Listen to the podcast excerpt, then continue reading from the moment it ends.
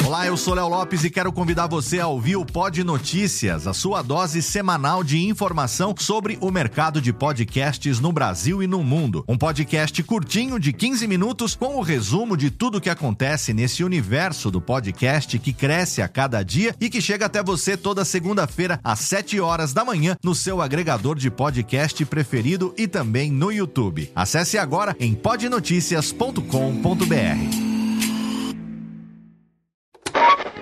São 20 horas e 25 Sim, senhoras e senhores, está começando a partir de agora o primeiro Radiofobia. Hoje totalmente fenomenal, um programa especialíssimo apresentando para vocês 10 anos de podcast Radiofobia, senhoras e senhores.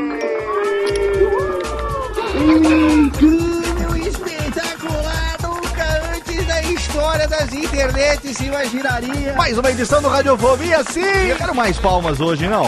Quero muito mais palmas, porque hoje. Está no ar o Radiofobia. Há mais de 10 anos trazendo para o podcast o melhor clima do rádio ao vivo.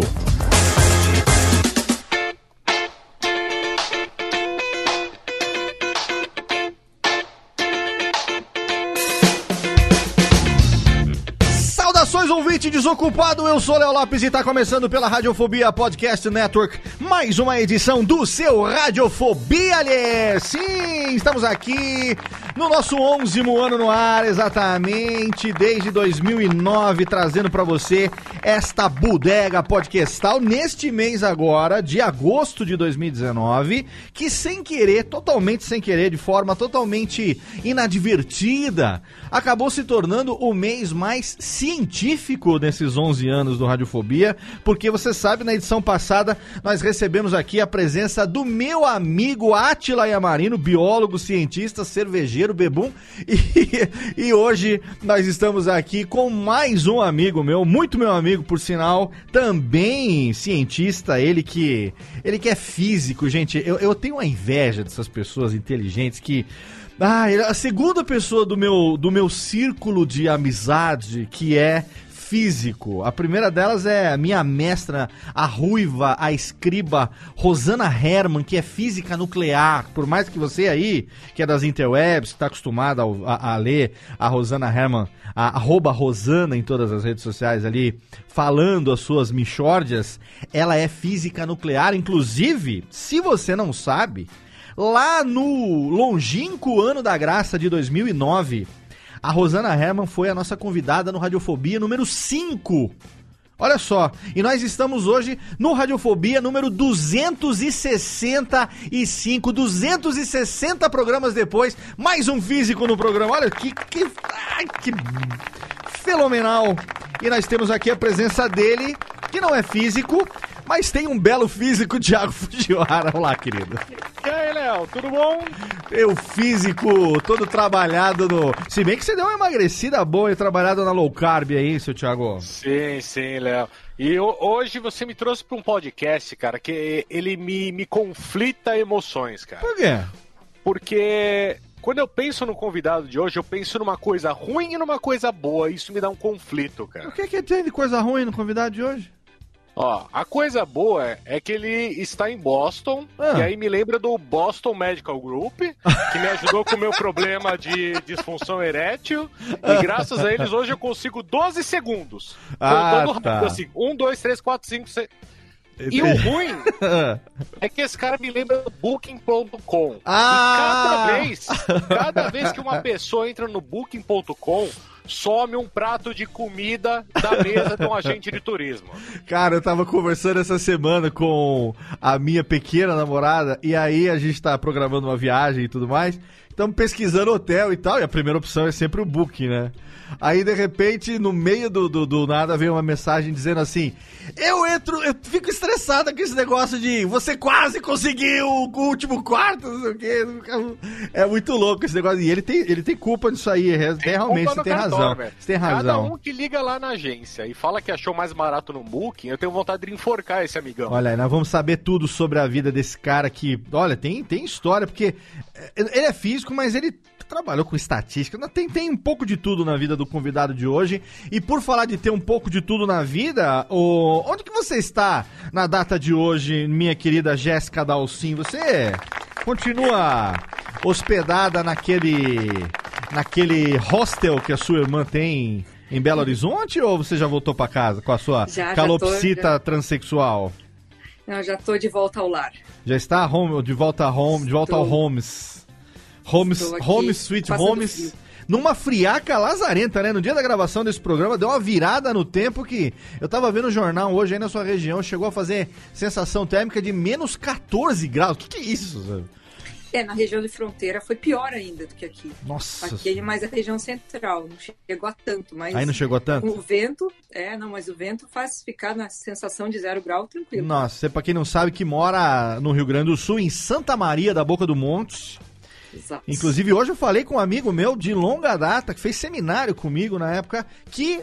É, não sei se ele nasceu, mas ele morou muito tempo em Santa Maria. Mandar um- uma beijoca. Ô, ô, Palhares, Palhares não, chama a Dani aqui. Manda um beijo pra meu amigo Alexandre Guedes. Um beijão pro meu amigo Alexandre Guedes. Falamos hoje. Em breve teremos um novo podcast aí sobre espiritualidade. Ó, vou, vou entrar nessa. Opa! É, vamos falar de coisas boas, de coisa alto astral, porque no mundo hoje tá muito cheio de Merlin. E a gente precisa trazer coisas boas para a vida das pessoas. Vamos começar em breve um novo projeto, mas isso é para outro momento, porque hoje é dia da gente conversar com esse cara que, esse eu posso dizer. Laurito, fale por mim, por favor. Esse cara é muito meu amigo, porra. Exatamente, esse cara é muito meu amigo, sim, e é com orgulho que eu trago hoje aqui pro Radiofobia, finalmente, olha, depois de seis anos tentando, agora o fuso permitiu, porque ele estava em Amsterdã até um tempo atrás, com um fuso da madrugada louco, e agora ele tá só com uma hora a menos lá em Boston, Massachusetts, a figura do meu amísico, o meu amísico, é físico, meu amísico, o fisicoturista Caio Gomes hoje no Radiofobia, olha que foda! Muito obrigado, Yes, Leozito. Caraca, Caião, quanto tempo que a gente não se fala, hein, cara? Faz muito tempo mesmo. É essa coisa da vida louca aí. Né? Mas pelo menos eu posso dizer que você ouve minha voz constantemente. Com certeza, com certeza. Edito é, uma vez por mês ou uma vez a cada dois meses, quando tem a sua participação lá na, no time de ciências do Nerdcast. É, assim como o Atila, que semana, duas semanas atrás esteve com a gente aqui também no Radiofobia. Outro que demorou pra caramba, porque a gente ia gravar, ele tava nos Estados Unidos fazendo doutorado, não sei o que e tal. E você também com a agenda bastante a- atribulada, mas agora, apesar de continuar ocupado, o fuso de Boston permite que a gente já tenha uma certa facilidade de horário, né, Pra poder agendar, né? Não, e sempre é um prazer enorme estar aqui, né? A Radiofobia é a cozinha dos podcasts nacionais. É aquele lugar gostoso que você conta a conversa do a conversa mais mais próxima, mais dos amigos, então uma honra enorme estar aqui. Aqui é onde você pode sentar e tomar aquele rabo de galo numa boa. Tem. Vou falar nisso, vamos servir aqui o. Que eu sei que o, o Caião também gosta de um esquinho daquele bonzinho. Então vamos servir aquele Scott, aquele. aquele Teachers. Não, não, não, que teacher? O quê? O Odete? O Odete? Vamos servir um. Passaporte. Vamos servir um Odete? Não, não, pega aquele. Nato Nobis. Não, pega, pega aquele escocês 18, técnica, que tá guardado aqui no meu, no meu barzinho aqui. Isso aqui, ó. Ah, aí sim, hein? Com aqui. Esse sim. Vamos brindar. Aqui a presença de Caio Gomes hoje no Radiofobia.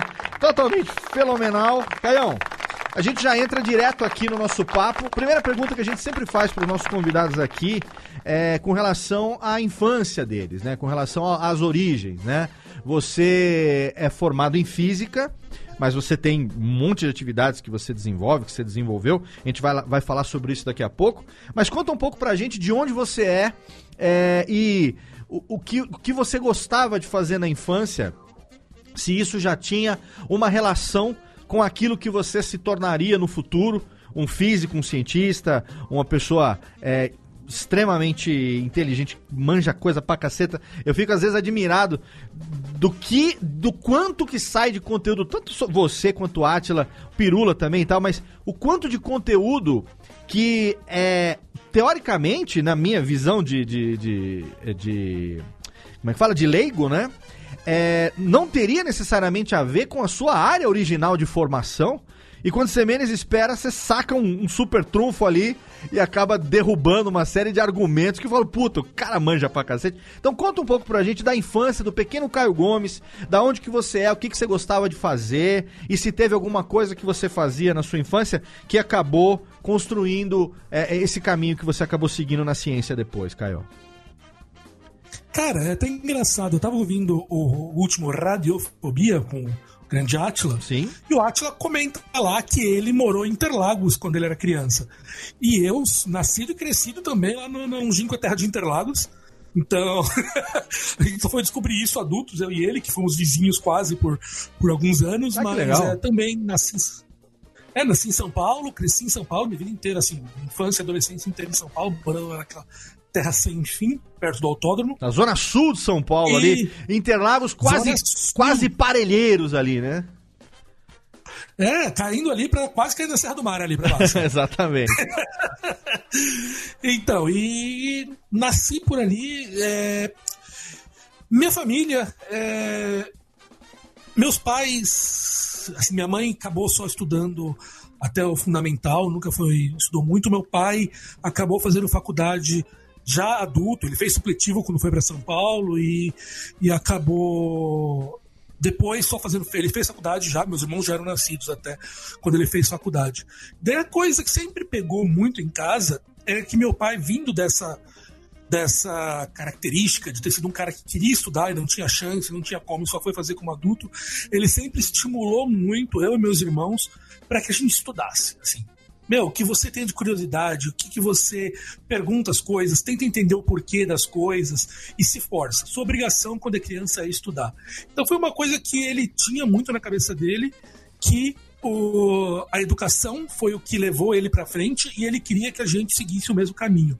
Então foi uma coisa muito comum, assim. Eu acho que em muitas casas é comum, final de semana, você tem aquela macar- macaronada lá no domingo Sim. e o pessoal tá conversando sobre futebol.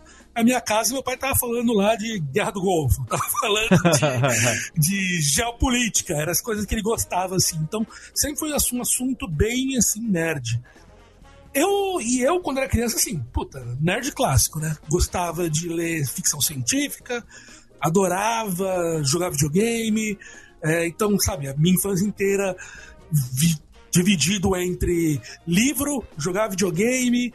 Nunca fui bom jogar bola, fui péssimo jogador de futebol, então nunca fui bom de fazer isso. Tamo junto, hein? High five. É isso aí. Então é isso aí, assim, eu acho que. que e, e ne- nessa história, assim, eu lembro que quando eu comecei a.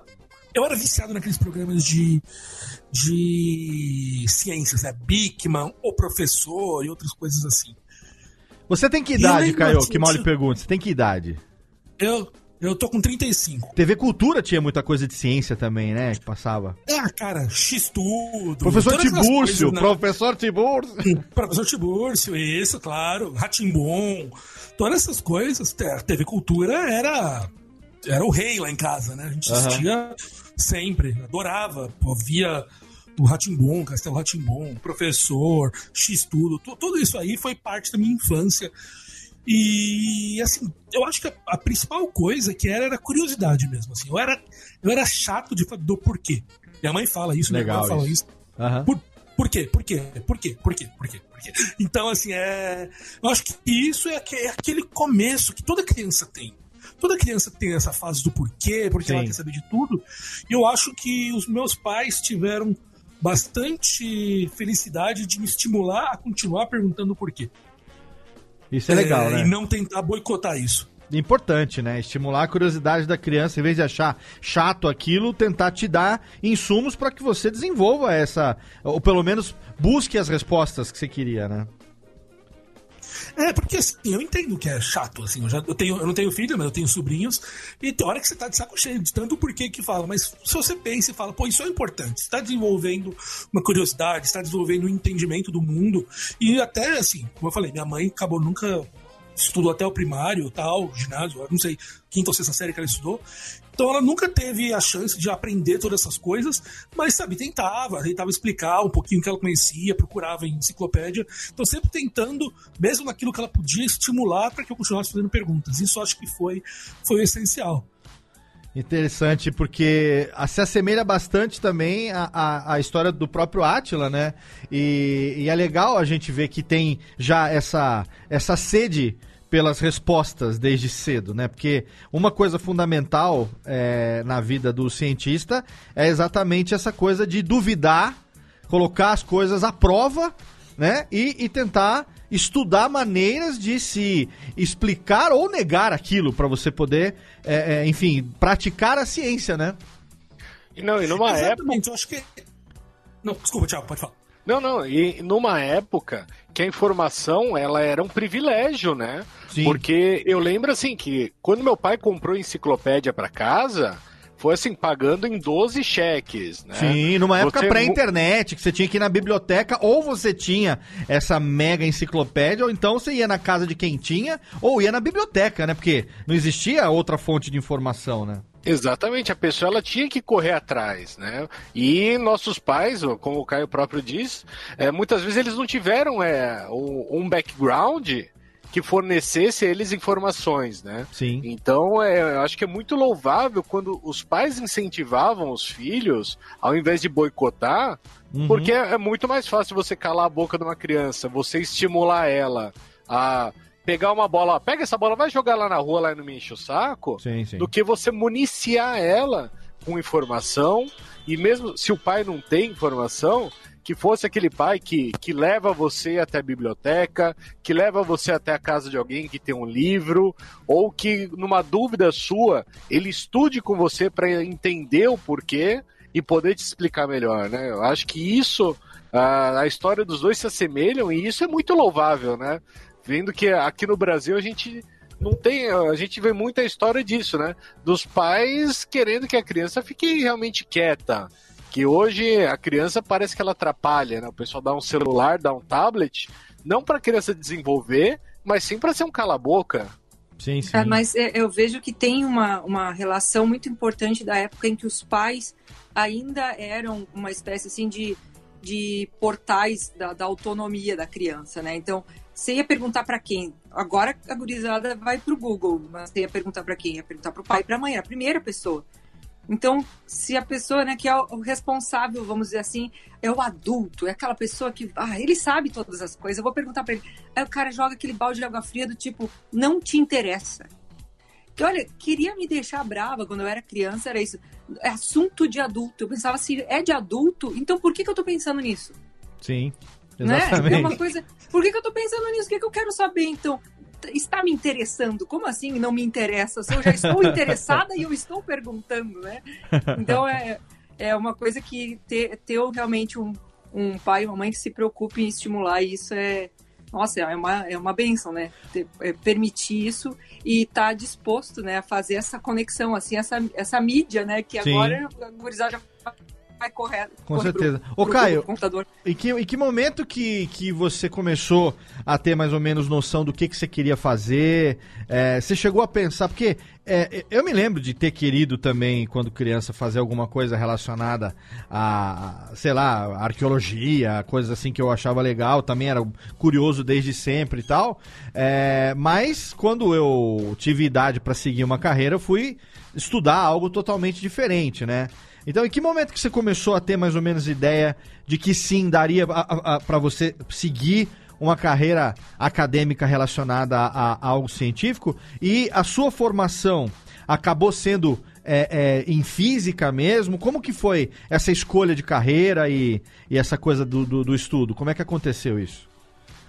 Então, é, é bem, é bem interessante isso, porque assim, é, quando eu era mais novo, eu não acreditava que era possível alguém, tipo, comum, uma pessoa comum, ser um cientista. Para mim era uma coisa de outro mundo, que a pessoa tinha que ser um gênio, sei lá, o, Dr. o Doc Brown do, do Futuro, uma coisa assim, realmente de, de, de outro mundo, e que não era uma coisa que uma pessoa assim, no Brasil poderia fazer. Assim. A gente tem essa visão que isso é uma coisa de países desenvolvidos, de pessoas que, que têm uma condição financeira muito boa.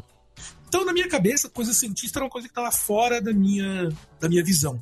Mas lá quando eu tinha que, uns 11, 12 anos, talvez, teve uma, uma descoberta que foi quando descobriram que a estrela que é chamada Eta Carina, é uma estrela, era até pouco tempo a maior estrela descoberta no universo. Em vez de ser uma estrela, na verdade era um sistema de duas estrelas, uma orbitando em torno da outra. E o cara que comandou essa descoberta é um físico, é um astrônomo brasileiro, que o nome dele é Augusto Daminelli, professor lá do IAG da USP. E eu lembro que eu li essa reportagem e na minha cabeça literalmente explodiu aquilo, porque meu, um cara brasileiro tá fazendo uma descoberta que ele trabalhou com a NASA e fez coisas que ninguém nunca sabia antes. Na minha cabeça, aquilo eu falei, porra, eu quero, eu consigo fazer isso, sabe? Eu, se esse cara consegue, um cara aqui que mora aqui do lado consegue fazer, eu consigo também. E aquilo comecei a me interessar mais. Daí eu fui começar a.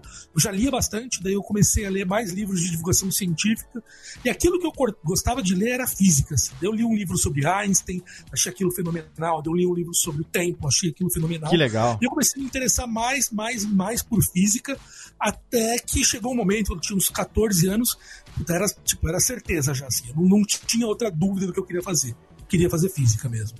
Cara, então que legal. foi assim, foi uma escolha que foi, na, foi natural, foi crescendo de um, de um ponto para outro. Eu cheguei até a falar para Augusto mesmo isso depois, eu tive aula com ele na faculdade e falei que foi por causa dele que eu me tornei físico. Cara, que legal. E, e, e dentro da, da carreira, dentro da física, é, como, é, como é que foi assim? O, você rapidamente é, se identificou com aquilo, porque acontece muito, né? De você idealizar uma algo que você vê é, e que na hora de você realmente estudar aquilo é uma coisa totalmente diferente, é uma coisa totalmente distinta, né? A gente tem, eu, eu, falo do exemplo da Rosana porque eu citei ela na abertura do programa, ela como física nuclear, é, é como é que foi que ela, ela, ela tem uma frase, eu não me lembro exatamente qual era a frase agora, mas que ela tinha se tornado física na intenção de salvar o mundo e depois ela deixou de ser física para poder, não sei, aturar o mundo. Ela tem uma frase dela é, é,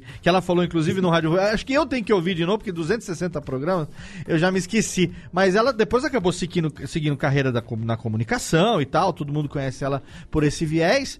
É, mas fez a faculdade até o final, se formou e tal. Chegou a atuar durante um período, então. Como que. Acho que a Rosana fez mestrado até. Então, é, puta, é inteligente para o Dedel. Como é que você encarou, o que, que você encontrou pela frente, ah, os desafios que você teve? Veio ao encontro da sua expectativa ou houve um, um, choque? Você teve que ver que não tinha tanto glamour como você via na, na, na TV ou nos livros que você estudava? Porque uma coisa é você querer estuda, ler um livro sobre Einstein, ler alguma coisa, algum, alguma obra de é, Carl Sagan e tudo mais, e você vislumbrar aquilo como algo a ser estudado. Outra coisa é você encontrar talvez um monte de fórmulas e, e, e sabe, situações que na prática da, da, do estudo acabaram acab poderiam ser muito mais enfadonhas do que aquela romantização da literatura, né? Como é que foi que isso que aconteceu na tua vida? Então, isso é, é, é uma ótima pergunta, de passagem. É, eu acho que a gente tem que olhar duas coisas. Uma coisa é a física em si, e outra coisa é a carreira de cientista. Certo. Eles, essas são coisas, duas coisas diferentes que a gente não. A gente tem que olhar com cuidado. A física, eu gostava dela quando eu lia antes. Quando eu comecei a, a entender mais, e quando você fala aprender as fórmulas e aprender a matemática que te permite entender aquelas coisas, eu fiquei mais apaixonado por ela ainda. Porque você realmente. É, é incrível quando você consegue. A partir de uma demonstração, você consegue mostrar algo fundamental para o universo, sabe? Uhum. Quando você consegue desenvolver uma equação e essa mesmo trabalho que alguém já fez e aquilo é uma coisa que é está demonstrando uma qualidade fundamental do universo. Então, sei lá, com isso já mais velho, quando eu, a primeira vez que eu derivei a solução do, de buraco negro, a primeira vez que eu derivei a solução de que do, do, do Big Bang, né, do, da, da, origem do universo. Então, meu, você está fazendo uma conta e aquilo te dá propriedades de algo que você vai lá no laboratório e mede. Inacreditável você fazer isso. A capacidade que a gente tem no poder de, no papel, descobrir coisas é, sobre o universo que muitas pessoas não viram antes. Eu acho que isso é, é algo que até hoje me me surpreende e faz meus olhos brilharem. A física em si, eu amo ela, e eu acho que todo mundo que me vê falando vê que eu falo com muito amor sobre física. O outro lado que me pegou um pouco, e isso até que me levou por outros caminhos, é a carreira de físico, a carreira de cientista. Que essa é muito mais complicada. Sim. Porque você tem questões tipo salário. Salário no Brasil lá não, não é o dos melhores para o cientista. Claro. É, as condições que vão, a gente tem visto aí, tipo, que até as condições para pesquisa não têm sido boas. E então, assim, quando, quando eu comecei a chegar naquele ponto de estava no mestrado e olhava amigos meus que eram pós-doutores que moravam numa república com a família. Hum. Você fala, nossa, cara, eu, eu vou fazer o doutorado, vou fazer, vou virar pós-doutor, tô tentando entrar numa, numa, numa numa, numa vaga numa universidade, mas pô, o cara tá com lá, 28 anos, casado, morando numa república. Aquilo Sim. começou a me, me, me, desanimar um pouco com, as, com as condições que eu teria que enfrentar para poder fazer aquilo. Mas foi é, eu, eu, acho que isso foi assim o balde de geografia do mundo que jogou em mim, mas a física em si, eu sempre, sempre continuo apaixonado. E eu acho que, que, obviamente, depois de mais velho, eu comecei outras áreas, não só da física, mas a ciência em geral, é, eu comecei a me apaixonar mais um pouco diferente do Atila, né? O Atila falou né, duas semanas atrás que ele sempre era o cara que queria aprender de tudo. Eu, quando era mais novo, eu era. Puta, eu queria aprender muito sobre computação e física, matemática, essas coisas. E agora, eu mais velho, que eu comecei a desenvolver mais gosto para aprender biologia, psicologia, sociologia e coisas assim. Eu acho que é um pouco diferente disso que aconteceu comigo com o Atila. E é interessante você falar isso, né? Porque ah, você, apesar de encarar é, enfrentar essa coisa da dificuldade de você, na prática, exercer aquilo é, que você tanto ama, ao mesmo tempo você tem que buscar uma alternativa que não seja tão distante daquilo que, que você gosta de fazer, né? E, e tem é, essa coisa. Você se formou aonde? Onde foi? Só a faculdade que você fez? Então, minha, minha vida, minha vida acadêmica complicada. É. Então eu comecei a minha graduação na USP, na, na USP de São Paulo, na física, da, no IFUSP. É, quando eu estava no segundo ano, eu fui convidado para participar de um, de um programa é, onde alguns alunos é, que, que tinham bons resultados acadêmicos eram selecionados para poder fazer o resto da graduação na França. Certo. Então eu, eu então eu fiz minha graduação e meu mestrado na França. É, e eu recebi o diploma da USP e da, da, do lugar que eu fiz na França, lá na École Polytechnique. E depois eu voltei para o Brasil, fiz um outro mestrado em física teórica também, teoria de cordas. E daí foi o que eu, quando eu decidi sair da, da vida acadêmica, foi mais ou menos nessa época. Então, se eu for olhar assim, eu, eu tenho uma graduação, eu tenho por causa desse programa, duas graduações e dois mestrados, mas foi por causa dessa sorte que eu tive de ser convidado para participar de um programa que me permitia isso. Cara, que legal. E aí você. É, então, você estudou quanto tempo? Ah, foram cinco anos, as duas graduações, mais dois anos mestrado, sete anos no total. Foi o que eu fiquei. Sete, oito anos que eu fiquei fazendo pós-graduação, é, graduação e pós-graduação. Foi de 2002 a 2009, é, então foram sete anos. E aí, depois disso, o que foi que aconteceu? Porque você tem uma história também com a estatística, né? Então, o, o que... E, é, então, daí ferrou, daí ferrou. Então, o que, o que, que acabou acontecendo? Que você viu, você viu que não dava, como físico, como cientista no Brasil, não seria promissor sob vários aspectos, e você teve que, em algum momento, decidir algo visando o seu lado profissional, né? É, então, isso foi mais ou menos no início do doutorado. Tá. Eu tinha, eu tava com duas opiniões na cabeça. Eu podia, um, continuar no doutorado, eu tava tentando ver se eu podia fazer um doutorado fora do Brasil, com algum pesquisador fora. Ou eu podia abandonar, sei lá, não é abandonar, mas eu podia tentar fazer alguma coisa no mercado. Ir para o mercado de trabalho e ver se tinha alguma coisa que me permitia aplicar o meu conhecimento de matemática, de modelagem, de computação, para resolver problemas do mercado. Daí o que eu acabei pensando na época? Se eu vou e faço meu doutorado, eu vou investir aí 4, 5, 6 anos para poder fazer isso. E daí, se eu ainda che- chegar lá no final e tiver todos os problemas para conseguir o emprego, tudo, eu vou estar já um pouco, vou estar mais velho e eu vou estar começando naquele momento. Se eu pegar e fizer agora, segurar um ano para poder começar o doutorado, isso não vai me atrasar tanto. E se eu começar a trabalhar e ver que não rola, é fácil voltar e continuar o doutorado a partir dali. Então, nesse momento, eu falei, pô, nisso do doutorado, eu falei, não, eu, vou largar isso aqui e vou fazer. E vou, vou ver se eu acho um emprego em algum lugar. E eu comecei a procurar, então, áreas que permitissem a minha aplicação do meu conhecimento de. não de física exatamente, né? Porque a coisa importante da física, e eu acho que isso não é só da física, da engenharia, da biologia, todas essas carreiras científicas, é que tudo bem, você aprende conteúdo daquilo ali, eu aprendo a física. Mas aquilo também te ensina a aprender. Sim. Eu acho que essa é a coisa principal dos cursos científicos. Você aprende a aprender, porque todo dia você é jogado sozinho, te jogam com um monte de coisa na, na mão e você tem que se virar aprendendo sozinho. Então eu falei assim, pô, eu, eu sei aprender bem, eu sei bastante coisa básica, matemática, maneira de olhar problemas. O que, que será que eu posso fazer? E aí eu acabei fazendo um- uma aposta que foi ir trabalhar no mercado financeiro Certo. é, trabalhando em fundos de investimento. Basicamente, então, o fundo de investimento é, é basicamente um- uma empresa que ela pega dinheiro de um monte de gente, essas pessoas aplicam lá, e eles vão fazer aplicações daquele dinheiro na bolsa, em futuros, em renda fixa, Sim. em juros, em coisas diferentes para tentar maximizar o ganho daquela pessoa. Certo. Então eu fui trabalhar numa empresa que fazia gestão de fundos financeiros, mas com uma questão bem específica que a- o modo que a gente fazia gestão lá era o que a gente chama de fundos quantitativos.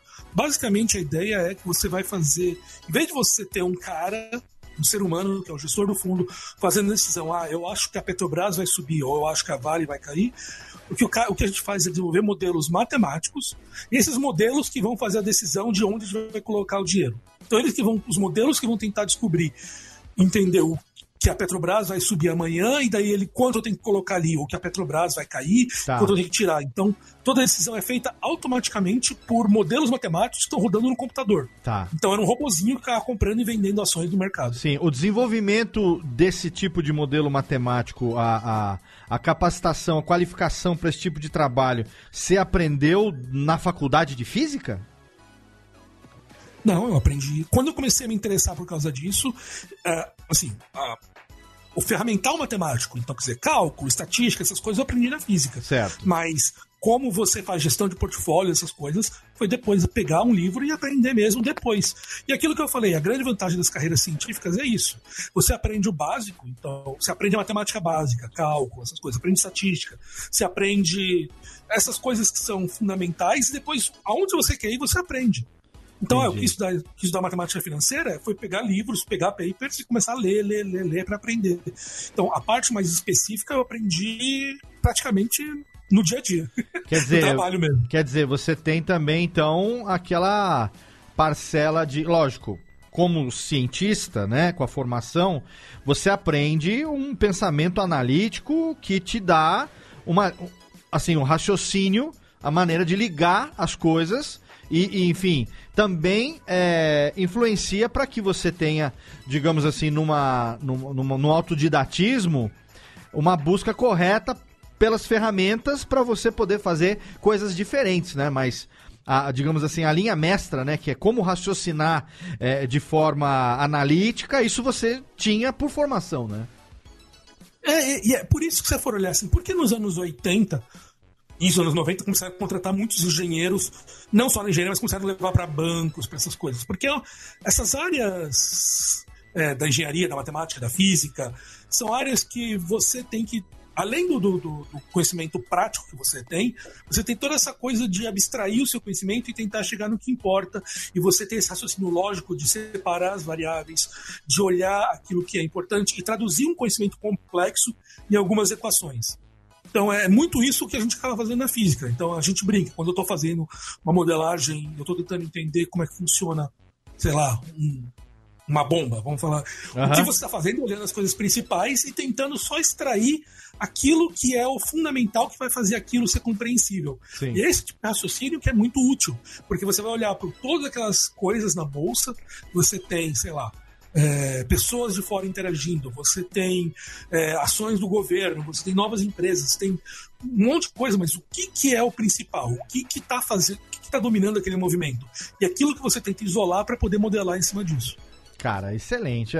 Ó, o Thiago Fujiwara, não é qualquer Coca-Cola que faz essas coisas, não, hein? Ô... Deus do céu, ah. eu, eu fico, meu, abismado com isso. Porque o cara é físico, daqui a pouco ele tava mexendo com dinheiro, e ele acabou de mostrar que isso dá para fazer, sabe, com estudo, com cálculos.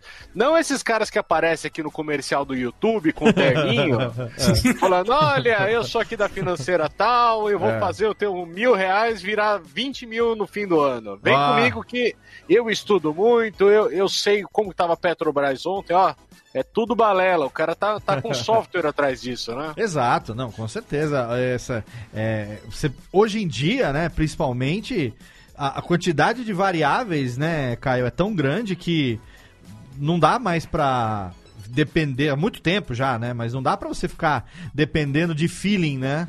Você tem é, então, tendências, você tem, né, tudo, todo, todo um padrão que você precisa ser lógico no que está acontecendo, né? É, tem, tem gente que tem um nível de compreensão do mercado que é assustador. Tem gestores clássicos tal que olham e falam o cara consegue descobrir uma coisa só por olhando, ele tem tudo aquilo na cabeça. Mas mesmo esses caras, hoje em dia, eles têm toda uma, ajuda de um ferramental. Mesmo os fundos que são mais tradicionais, que ainda tem uma, o papel do gestor tomando a decisão de compra, de venda, essas coisas, existe toda uma modelagem para poder identificar onde são as possíveis oportunidades, é, onde as coisas estão muito compradas, muito vendidas. Tem, existe toda uma ajuda ali que o cara no final vai tomar a decisão. Ah, eu vou fazer isso, isso ou aquilo. É, então, mesmo isso, existe todo esse, esse ferramental. Não dá, é muito difícil que uma pessoa hoje em dia vai chegar e só no, no feeling de, de sentir, olhar como era feito nos anos 60, já ah, vou comprar um bilhão de dólares em Petrobras. Isso, isso hoje em dia não se acontece mais porque o mercado, a grande coisa é que o mercado se ajusta. Então, antes, se o cara conseguia fazer isso, quando muitas pessoas começam a fazer, essa oportunidade não existe mais. Então, você precisa procurar uma outra coisa. Então, com tanta gente com tantos métodos inteligentes buscando, você tem que buscar realmente aquelas oportunidades que são muito bem escondidas, que ninguém olhou. Isso você precisa de computador, você precisa de machine learning, né, todas essas coisas. É, o Adrian estava falando aqui, e a resposta você acabou de dar, né? Se isso, esses modelos matemáticos envolvem inteligência artificial, machine learning, deep learning, essas coisas, obviamente, né? Porque é, mas alguém tem que imputar isso, né? Alguém tem que colocar isso ali, né? É, não, não, é, não é, é abrir uma sanduicheira, colocar e esperar o sanduíche sair pronto, né? É, não, exatamente. É, muita gente acha que quando você pega um modelo de inteligência artificial, você só faz alguma coisinha lá e a máquina aprende tudo. Uhum. Não é bem assim, né? Você precisa. É, tem muita input humano por trás daquilo. Sim. A, principalmente naquela época que a gente estava numa época pré-deep learning, é, Deep Learning mudou um pouco a perspectiva, algumas coisas ficaram mais fáceis de fazer em cima disso. Mas uma época pré-Deep Learning, lá 2008 tal, quando eu entrei no mercado, você só tinha os métodos mais clássicos de inteligência artificial, dependia muito de você chegar lá e modelar, entender quais eram as variáveis que importavam, como é que eu descrevia o comportamento daquele, daquela ação, daí você desenvolvia modelos mas era muito legal, porque você pegava, escrevia um monte de equação, você simulava elas, daí depois a gente tinha uma equipe de programadores que transformavam aquilo num programa, e no dia a dia a gente ficava vendo aquele programa operar na bolsa. Então ele ficava, ele ficava tomando a decisão de quando comprar, quando vender, quando esperar. Você ficava vendo o dia inteiro, a executando a ação o dia inteiro, e, era aquilo um filho meu digital que estava cuidando de fazer aquilo. A história do Caio, pô, é, estamos em dois programas, na sequência, Atley e Caio, nunca nem que tivéssemos planejado conseguiríamos ter um mês tão, tão inteligente aqui, ô Jéssica. É, o que eu acho mais legal de, do, do Caio falando é essa versatilidade da pessoa que está acostumada a trabalhar com projetos, né? Sim. Como ele estava narrando aí, você tem que elaborar uma solução com aqueles elementos que te são dados. Aham. E aí você foca no problema que tem que solucionar. Isso é bem típico das áreas mais técnicas. Assim, você não fica teorizando muito. Você tem a base teórica, mas aquilo ali, afinal de contas, serve para quê? Né? E daí você está acostumado a lidar com essas variáveis para melhorar condições, né? Condições de situação, seja de vida de pessoas, seja da- das variáveis, mas você vai usar as variáveis para ver uma coisa acontecer. Eu Aham. acho que isso que inspira, né, pela fala do Caio, assim, essa é como se fosse assim uma, uma magiquinha, né? Quando ele fala ali do filho, o filho virando virando gente grande lá, aprendendo Sim. coisas, né? Isso eu acho que isso que é que encanta, assim, eu acho que é, é, que é a parte mais inspiradora, assim, você, apesar de estar num ambiente em que talvez não te valorizem tanto financeiramente, mas você se se alimenta de outra forma, né? Aham. E isso te faz continuar. Isso é muito legal. Não, com certeza. Ó, pra quem não sabe, eu falei agora há pouco, ah, o Adriano Lemos perguntou e tal, não sei o quê. É porque tem alguns ouvintes que ainda não sabem, mas toda a gravação do Radiofobia, é, recentemente, a gente voltou a ter essa prática, mas, né, de, de uns meses pra cá, é, passaram a ser transmitidas ao vivo. Então você que segue exatamente, Técnica, obrigado, Rubens e Jorge aí pelas palminhas. Você que segue o arroba Radiofobia, aliás, no Twitter e a minha conta também, arroba Léo Radiofobia, a gente sempre que define uma pauta, define uma gravação, a gente posta lá. E se você quiser, você pode assinar lá o nosso canal na Twitch, que você tem através da URL radiofobia.com.br barra ao vivo.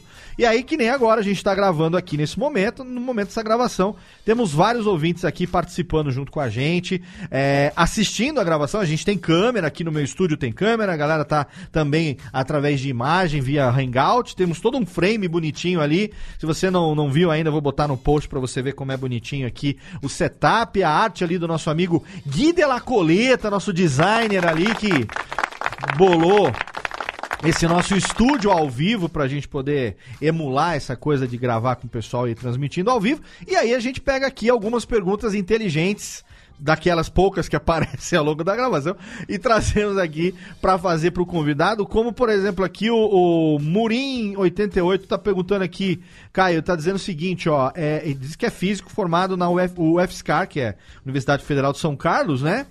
é, com doutorado em nanoeletrônica, nanofios. Olha aí. É, e disse que tinha um professor, eu não faço a menor ideia do que seja, Caio, você me explica, você deve saber. E ele tinha um professor que dizia: você faz física porque alguém lhe disse que é inteligente. Ele quer saber se você teve algum professor nesse nível. Tá no mudo aqui, eu tava. Eu ia mostrar pra vocês a gatinha que veio me ver aqui. Ah. Ela tava no meu colo e acabei me atrapalhando. aqui. relaxa, relaxa. Mas é, primeiro, pri- antes de responder se você já teve um professor igual a esse, o que, que são nano, nanofios, hein? Que eu não tenho a menor ideia. Então, isso é uma. Existe uma área da, da física, da engenharia, que, que é a nanoeletrônica, a nanotecnologia. Que é basicamente é como é que você consegue construir materiais que tenham a escala de nanômetro. Então, nanômetro, só para poder deixar claro, é 10 elevado a menos 9 metros. Então, ele é.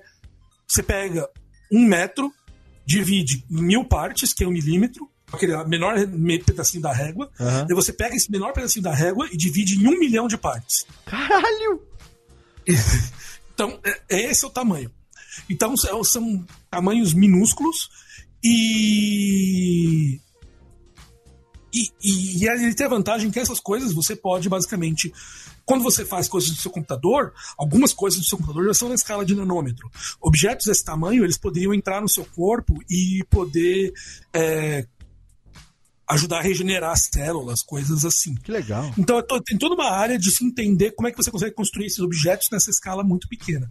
E aí a área disso, como se você está fazendo eletrônica nessa área, você precisa passar elétrons, então você precisa ter fios. Então tem toda essa área de desenvolver nanofios, que são fios que o, a- o diâmetro dele vai ser da escala desse de que eu falei, de um nanômetro, 10 nanômetros. Caraca. E você poder estar nesses micro robôs que existem. Então, assim, só de curiosidade, quando você vê, por exemplo, o, o Tony Stark ou o Pantera Negra Ah, dos últimos filmes, que tem aquela sim. roupa que surge do nada, aquilo eles falam que são de nanotecnologia.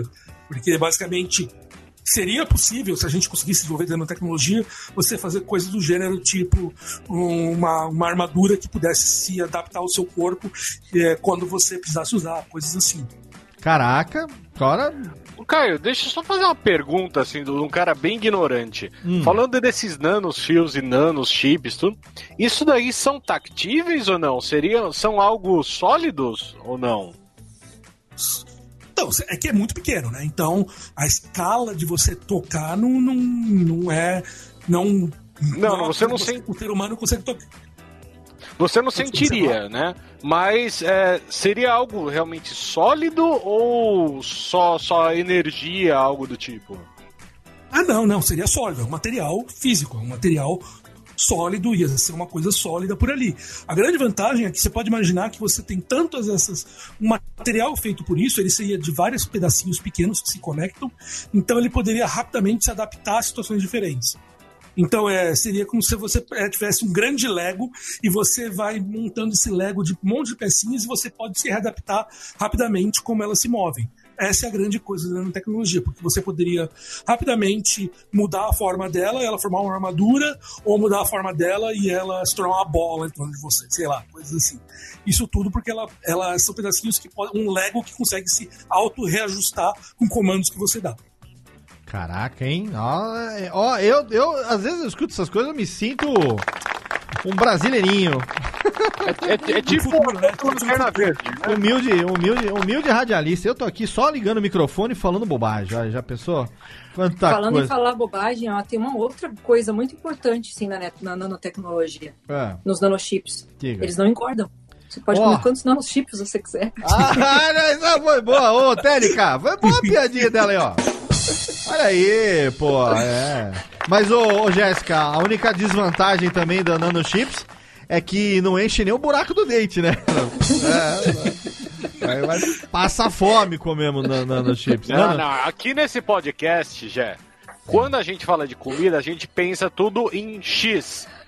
X, X, X, é tudo large aqui. Aqui- É. Nada é nano. Na verdade, a É. gente pensa em X-Burger, X-Bacon, a outra A, sequência. a gente vai no Starbucks, é, é- copo é 20 pra nós. É. É. Copo 20 pra cima. Isso, 20. A gente já pede logo, não pede nem 19, já pede 20 logo que aí já vai tomando. Nos Estados Unidos, é? Outra! É, é- é su- super goop? Como que é o, aquele copo que tem um litro, Caião? tamo, tamo combo de piada sem graça aqui agora, e umas 5 na sequência. Ó, nunca antes na história desse programa tivemos tanta coisa assim. Olha só, vamos dar uma pausa aqui rapidão, calma, porque numa piscada de zóio, nós chegamos aqui a quase uma hora de programa, senhoras e senhores. Olha só, quando o assunto é legal, quando o convidado tem conteúdo também, assim, empolgadíssimos os anões agora. Alright, que isso, cara? As piadas, as risadas artificial aqui, parece a. Parece a. O a- Nanos Piadas. Nanos piadas, é, que são os anões que batem palmas, olha aí, muito bom, olha aí. É que quando o nível do programa tá muito alto, a gente tem que. Nano piadas, um nano piadas são as piadas contadas pelo gigante Léo? Olha outra! Muito bom.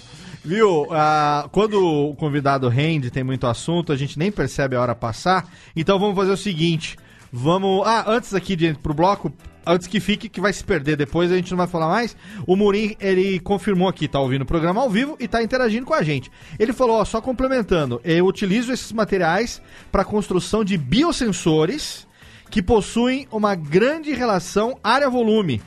E sobre a, a pergunta do Japa, sim, são todos sólidos. Olha aí que legal, ouvinte e cientista participando do programa com cientistas, eu acho que fenomenal.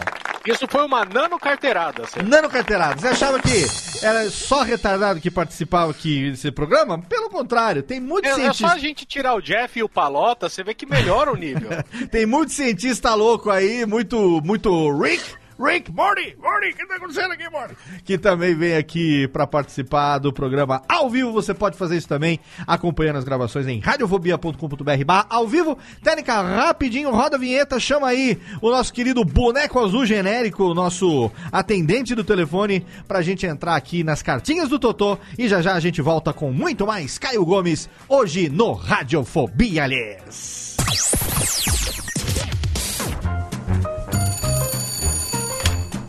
Alô? Alô, é, é da rádio, é? É da Radiofobia, filho. Então, é que sabe que eu mando carta pro programa toda semana, tem uns 10 anos já, mas ninguém nunca leu as minhas cartas, rapaz. Carta, lindo. Sério? Em pleno século XXI? E você ouve onde? No gramofone? Mas não tem nenhuma carta por aí, não, é? Ah, eu queria tanto ouvir o meu nome no programa. Tá, e qual é a sua graça? É Ostrogésilo, Ostrogésilo.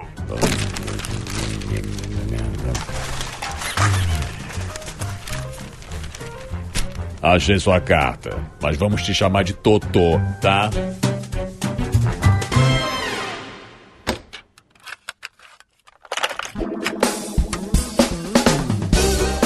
Na sessão de cartinhas do Totô desse Radiofobia totalmente especial, com meu amigo Caio Gomes, eu preciso começar, é claro, recomendando o nosso grande parceiro de hospedagem, que é HostGator, exatamente. Um dos melhores serviços de hospedagem do mundo está aqui no Brasil também e tem uma parceria sólida com o Radiofobia desde 2010. Vamos aí para o nosso décimo ano de parceria, na verdade já estamos no nosso décimo ano de parceria com o HostGator.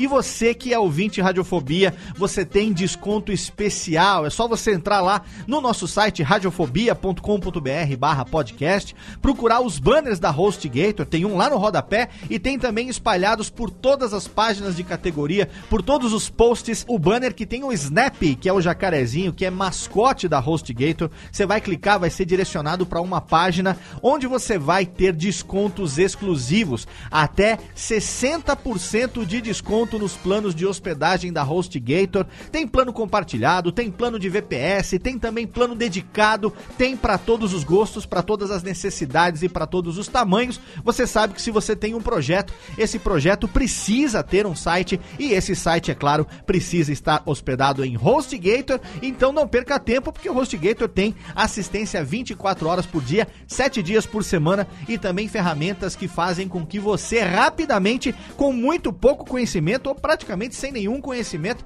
no sistema ali de drag and drop, ali de clique e arraste, consiga construir o teu site em poucos minutos. Então não perde tempo, entra lá, clica no banner e venha você também fazer parte da família HostGator.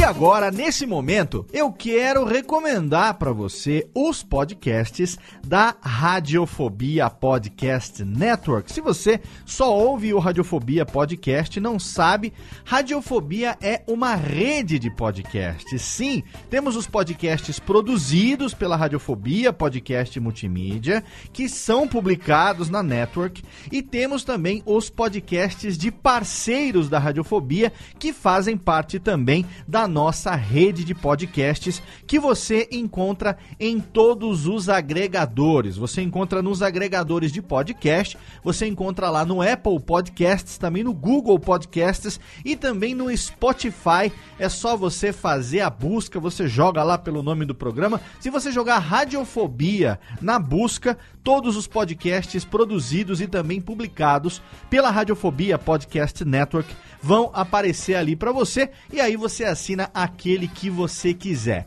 Temos, é claro, esse que você está ouvindo aqui, que é o Radiofobia Podcast, no ar desde 1 de março de 2009. Estamos aí no nosso 11 ano de atividades, sempre trazendo para você uma entrevista com alguém bacana ou então falando sobre os mais diversos assuntos a cada 15 dias publicado no teu feed. Temos também aqui na casa o Alotênica, que é o meu podcast sobre produção de podcasts de periodicidade mensal, um programa no qual eu compartilho com você um pouco da minha experiência ao longo desses 11 anos produzindo podcasts e também já há quase 8 anos à frente da minha empresa, a Radiofobia Podcast Multimídia, através da qual a gente edita alguns dos podcasts mais conhecidos do Brasil, talvez o Nerdcast seja o mais conhecido de todos. Temos vários podcasts que são editados aqui pela casa, eu e uma equipe que trabalha para mim, editores, também o pessoal do atendimento atendimento, designer, programador, editor de vídeo. Tem uma galera que trabalha na Radiofobia Podcast Multimídia, uma empresa que tem podcast no seu DNA. Sim, nós somos apaixonados por podcast, então o Alotênica é o programa mensal no qual eu compartilho com você a minha experiência. Temos também um outro podcast que está no momento parado, no hiato aí, desde o finalzinho do ano passado, Because of Reasons, por determinadas razões. Ainda estou pensando, eu dizia que ia voltar, mas eu não sei se eu volto. Eu tô aí avaliando ainda se a gente volta ou não com o Radiofobia Classics, que é um programa até então também de periodicidade mensal, trazendo para você a biografia e alguns dos maiores sucessos de grandes nomes da música nacional e internacional. Até o momento a gente tem 63, contando com o piloto, 63 episódios do Radiofobia Classics publicado. Se você jogar Radiofobia Classics na busca aí do seu agregador preferido, com certeza você vai encontrar esses episódios para você ouvir e eu tô definindo se a gente vai continuar ou não. No nosso acervo, a gente tem dois programas que não são mais publicados, mas a gente tem todo o acervo ali para você, que é o arquivo O Melhor Humor do Rádio,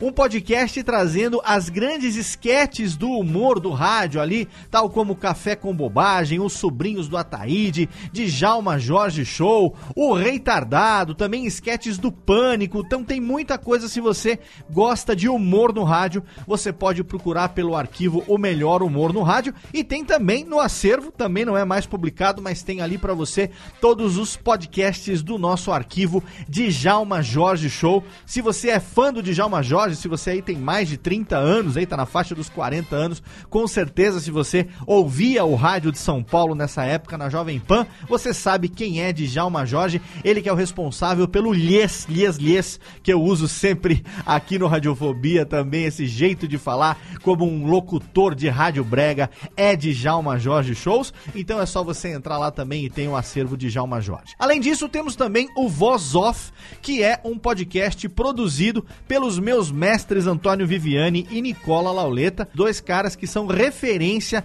na locução e na publicidade brasileiras e a cada mês eles trazem uma entrevista com uma grande voz do rádio, da locução e da publicidade, da locução comercial brasileiros. Um programa que já fez dois anos exatamente, já temos dois anos de voz off para você, 26 vozes diferentes, 26 ícones da locução brasileira já passaram pelo podcast Voz Off, que é publicado mensalmente na segunda terça-feira de cada mês. Então, toda segunda terça-feira do mês você tem um episódio novo do podcast Voz Off aqui na Radiofobia Podcast Network. Temos também o Backhand na Paralela, que é um programa produzido pelo meu amigo Jeff Paiva e também apresentado pela Ariane Ferreira. O Jeff Paiva produz e apresenta e edita, e a Ariane Ferreira também participa junto com ele. Dois grandes conhecedores do tênis, o quinto esporte mais praticado no Brasil, que tem esse programa para você trazendo sempre a melhor cobertura sobre o tênis, tudo que está acontecendo no tênis. E é um programa especial porque todo grande slam, todo campeonato tem ali a cobertura de cada uma das etapas, cada uma das fases. Jeff Paiva e Ariane Ferreira incansáveis na produção do melhor podcast sobre tênis do Brasil, publicado também pela Radiofobia Podcast Network. Temos também o Jacaré Bancast, o podcast do meu amigo Rodrigo Fernandes, o Jacaré Banguela, que no momento está em pausa porque ele foi fazer escola de comédia, como se precisasse, né? Mas ele vai fazer uma escola de comédia, tá estudando lá em San Diego, o Rodrigo Fernandes, e escolheu a Radiofobia Podcast Network para ser a casa do Jacaré Bancast, o seu podcast que também tá disponível para você no feed e também em todos os agregadores. E temos também os podcasts do meu amigo Rudy Landucci, exatamente, grande nome do humor nacional, imitador, stand-up, comediante, o cara radialista, multitarefa, multifacetado, um cara mil e uma utilidades. Temos dois podcasts do Rudy Landucci aqui na casa. Temos o Min Falei, um podcast que é publicado toda semana às quintas-feiras, um programa de variedades onde o Rude, o Erlan Dias e também o grande Marco Dorna trazem para você comentários. Ele é gravado ao vivo, assim como Radiofobia também, comentários sobre os temas que estão acontecendo, alguma coisa interessante. É muito legal e tem também, é claro, as imitações do Rude ali para você você. Toda quinta-feira tem um episódio novo do Mim Falei no ar e tem agora também o mais novo podcast que é o Pode Isso Arnaldo. Exatamente toda semana o Rude, o Phil e o Phelps trazendo para você as notícias do futebol brasileiro, o que que tá acontecendo na rodada, no Brasileirão, na Libertadores, quem que tá sendo negociado, o que que tá rolando. Eles trazem esse podcast semanal sobre futebol para você também aqui. Então, hoje a nossa sessão de cartinhas do Totô é para explicar para você todos os programas que a gente tem aqui na casa e é claro recomendar que você ouça, curta e compartilhe os podcasts da Radiofobia Podcast Network. Agora, técnica sem mais delongas, roda a vinhetinha, chama de volta todo mundo, porque a gente tem aí muito mais um papo fenomenal hoje com o nosso amigo fisiculturista. Hoje é dia de Caio Gomes aqui no Radiofobia, aliás. Radiofobia. Radiofobia. Radiofobia. Radiofobia. Radiofobia.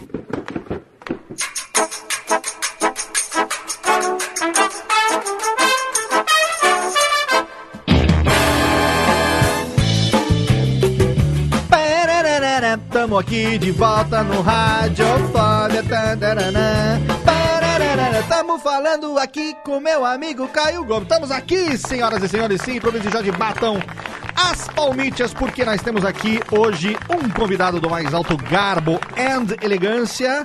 Um cara que eu comecei a editar lá no Nerdcast. Que programa que eu edito, se você não sabe aí, eu edito o Nerdcast desde. Hoje não eu mais, somente, né? Mas a Radiofobia Podcast and Multimídia, desde. Nossa, vai fazer sete anos agora em setembro que a gente edita lá o Nerdcast e já editava o Caio Gomes. E aí, eu conheci pessoalmente. Você lembra como que a gente se conheceu pessoalmente, Caio Gomes? Uma curiosidade. Uma pequena cantante. Técnica, tem música de cantante? Eu gosto de música de cantante. Cadê, Técnica, aquela música de cantante aí? Veja se programaram pra nós aí. Tem? Não tem, Técnica? Ah, queria. Ah, tem sim. Joga aquela lá, Técnica. Vai, isso. Música de cantante, por favor. Reverb, tem reverb? Reverbinho. Ah, que delícia. Ah, pequena cantante. Estava eu, do longínquo ano de 2013, dando, começando, iniciando as atividades da segunda turma do meu workshop de produção de podcasts presencialmente em São Paulo. Quando de repente vou ali para ver quem são os meus alunos daquela turma. Niki, sentado na terceira fileira, com um pequeno bloquinho de notas em suas mãos. Meu amigo Caio Gomes está sentado. Olha aí. Estava lá ele, totalmente. Ele que é mestre, ele que é doutor. Térica, o reverb tá me dando uma irritação aqui. Tira o reverb, pelo amor de Deus. Ele que é mestre, ele que é doutor, ele que manja dos Paranauê, das físicas, das estatísticas, das economia e dos quartos esgotados nos booking, que ele vai falar pra nós já já do que, que se trata essa bodega aí que ele fica tão irritado, principalmente o Thiago, que trabalha em agência de turismo. E de repente o Caião tá sentado lá como aluno para aprender lá no workshop de produção de podcasts. E foi uma honra, tem uma foto, inclusive vou deixar no post ali, quem quiser ver o dia que estávamos ali juntos. Esse foi o dia que nós nos conhecemos pela primeira vez, seu Caio Gomes. Isso aí mesmo. Isso é incrivelmente se lembrar até a fileira que eu tava sentado. Está na quarta vez. Isso, isso eu lembro porque está no meu vídeo, está no vídeo, no vídeo desse workshop. Porque nós temos esse vídeo, inclusive, é, é o workshop que acabou durante esses anos todos é, sendo. Até hoje tem lá na plataforma do Bar, Bar, Barba Ruiva. E eu lembro que foi filmado com duas câmeras e tal, então na hora dos cortes, né? É lógico, eu não sei exatamente se estava na terceira ou na quarta fileira, enfim, mas eu digo ilustra, ilustrativamente aqui, mas estava ali, e ali, dali a gente começou, batemos papo, que ele foi um dia bem legal. Depois a gente saiu, fomos aí, Sempre que a gente tinha oportunidade, estava em São Paulo, a gente. Chega também, técnica do, dos coisas aí, bota de novo lá o. o nosso muito incrementado lá. E aí a gente, pô, várias vezes, já várias pizzas, hein? Ah, aquela pizza, saudades daquela pizza, hein? Pizza do Esperança do Bexiga, ó. Fica a dica aí, TNK. Se bem que já não é mais a mesma coisa, já foi melhor, hein? Já foi melhor, esperança já foi melhor. Mas nós sentamos lá uma vez. Já com- foi melhor. Já foi melhor. Comemos uma bela de uma pizza, tomamos um- uma garrafa de vinho, batemos altos papítios e hoje ele está aqui com você, ouvinte do Radiofobia, meu amigo Caio Gomes, assim como temos aqui também nossa querida Jéssica com frio, uma friaca lazarenta hoje e também Thiago Fujiwara, o pai das gêmelas. Olha aí, tá bom. Rubens e Jorge estão aí. Batendo mãozinhas que tá frio, né? Aqueles dedinhos de cheetos batendo mãozinhas, batendo palminhas assim. Caião, tra- quanto tempo você ficou no mercado financeiro? É, e como é que você foi parar no Booking?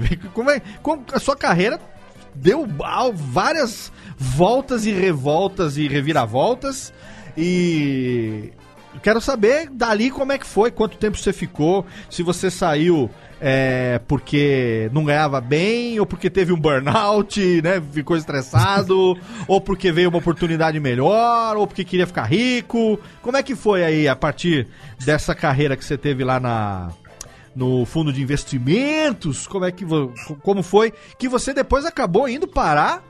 Até mais recentemente, agora você tá em Boston, daqui a pouco você vai dizer o que, que você tá fazendo hoje pra gente, mas num passado recente você tava morando em Amsterdã, né? Na, na- na- Onde fica Amsterdã? Na Holanda, não é isso? Na Holanda, isso. Holanda? Como é que foi? Então, lá, lá foi o seu trabalho do Book? Foi em Amsterdã? Ou, ou porque o mercado financeiro Foi era isso. onde? Era São Paulo? São Paulo, São Paulo, São Paulo. É, Então, eu trabalhei em São Paulo. é, eu comecei no mercado financeiro em 2008, até 2012 eu trabalhei no mercado financeiro. É, início de 2012, daí início, assim, para quem trabalha com tecnologia, até tem um pessoal aqui nos comentários que falaram de machine learning e tal. 2012 é um ano muito importante para quem trabalha nessa área. E 2012 é o que a gente fala que começou o trend da data science. Então, basicamente, em 2012 que se criaram o termo data science, que surgiu, começaram a contratar pessoas como data scientists, e foi quando as empresas come, começou a surgir mesmo essa área de pessoas tentando utilizar muita, info- muitos dados para poder fazer previsões de como você pode recomendar um produto melhor para o seu usuário na internet, por exemplo. Você vai lá na Amazon e você olha uma TV e ela recomenda outras TVs embaixo. Ou você vai lá na Booking e você procura um hotel e ele te recomenda outros hotéis, coisas Certo. assim. Então tudo isso é data science. Então 2012 foi o, an- foi o ano fatídico, assim, as pessoas do mercado falam que 2011 ninguém falava disso, 2012 era a capa da New Yorker, assim, falando sobre esse negócio no mundo inteiro. Daí em 2012 eu recebi uma proposta de ir para uma empresa, uma grande empresa de internet brasileira, para poder criar a área de data science lá, que é o grupo LBS, que é o dono do apontador e da MapLink, basicamente. Certo. Então eu recebi essa proposta de, de ir para lá e desenvolver essa área, contratar gente e começar a montar como é que a gente podia utilizar inteligência artificial para poder recomendar melhores coisas, para poder melhorar os sistemas, para poder desenvolver produtos para os clientes que, que, que eram da casa. Então foi isso que, que foi ter essa mudança de sair do mercado financeiro e acabar caindo no mercado de internet. O porquê eu fiz isso? Porque assim, o mercado financeiro intelectualmente é muito interessante. Você faz muitas coisas, você precisa realmente estar sempre no topo de tudo que você está fazendo, sempre estudando mais coisas, lendo novos artigos e coisas assim. Só que é muito estressante. É uma área que acaba te fazendo um mal pro seu corpo. Porque você, tudo que você está fazendo, você está mexendo com o dinheiro dos outros. Sim. E, um- depois de um tempo, um pouco seu também, né? É, com certeza, né? Mas. Então, assim. Se você. Vamos imaginar que a gente falou, vamos, vamos fazer lá, imaginar a Amazon que está fazendo um sistema de recomendação lá. O que acontece se o cara fizer um erro e recomendar os produtos errados? Ah, alguns clientes vão reclamar, você consegue devolver o dinheiro, mas isso é, é consertável. Se você faz um erro num fundo de investimento, o que, que você faz? Você perde dinheiro. Sim. Então, assim, o seu resultado era diretamente medido pelaquela quantidade do dinheiro dos outros que estavam investidos. Então, é. Eu lembro até que teve uma vez que a gente teve um problema.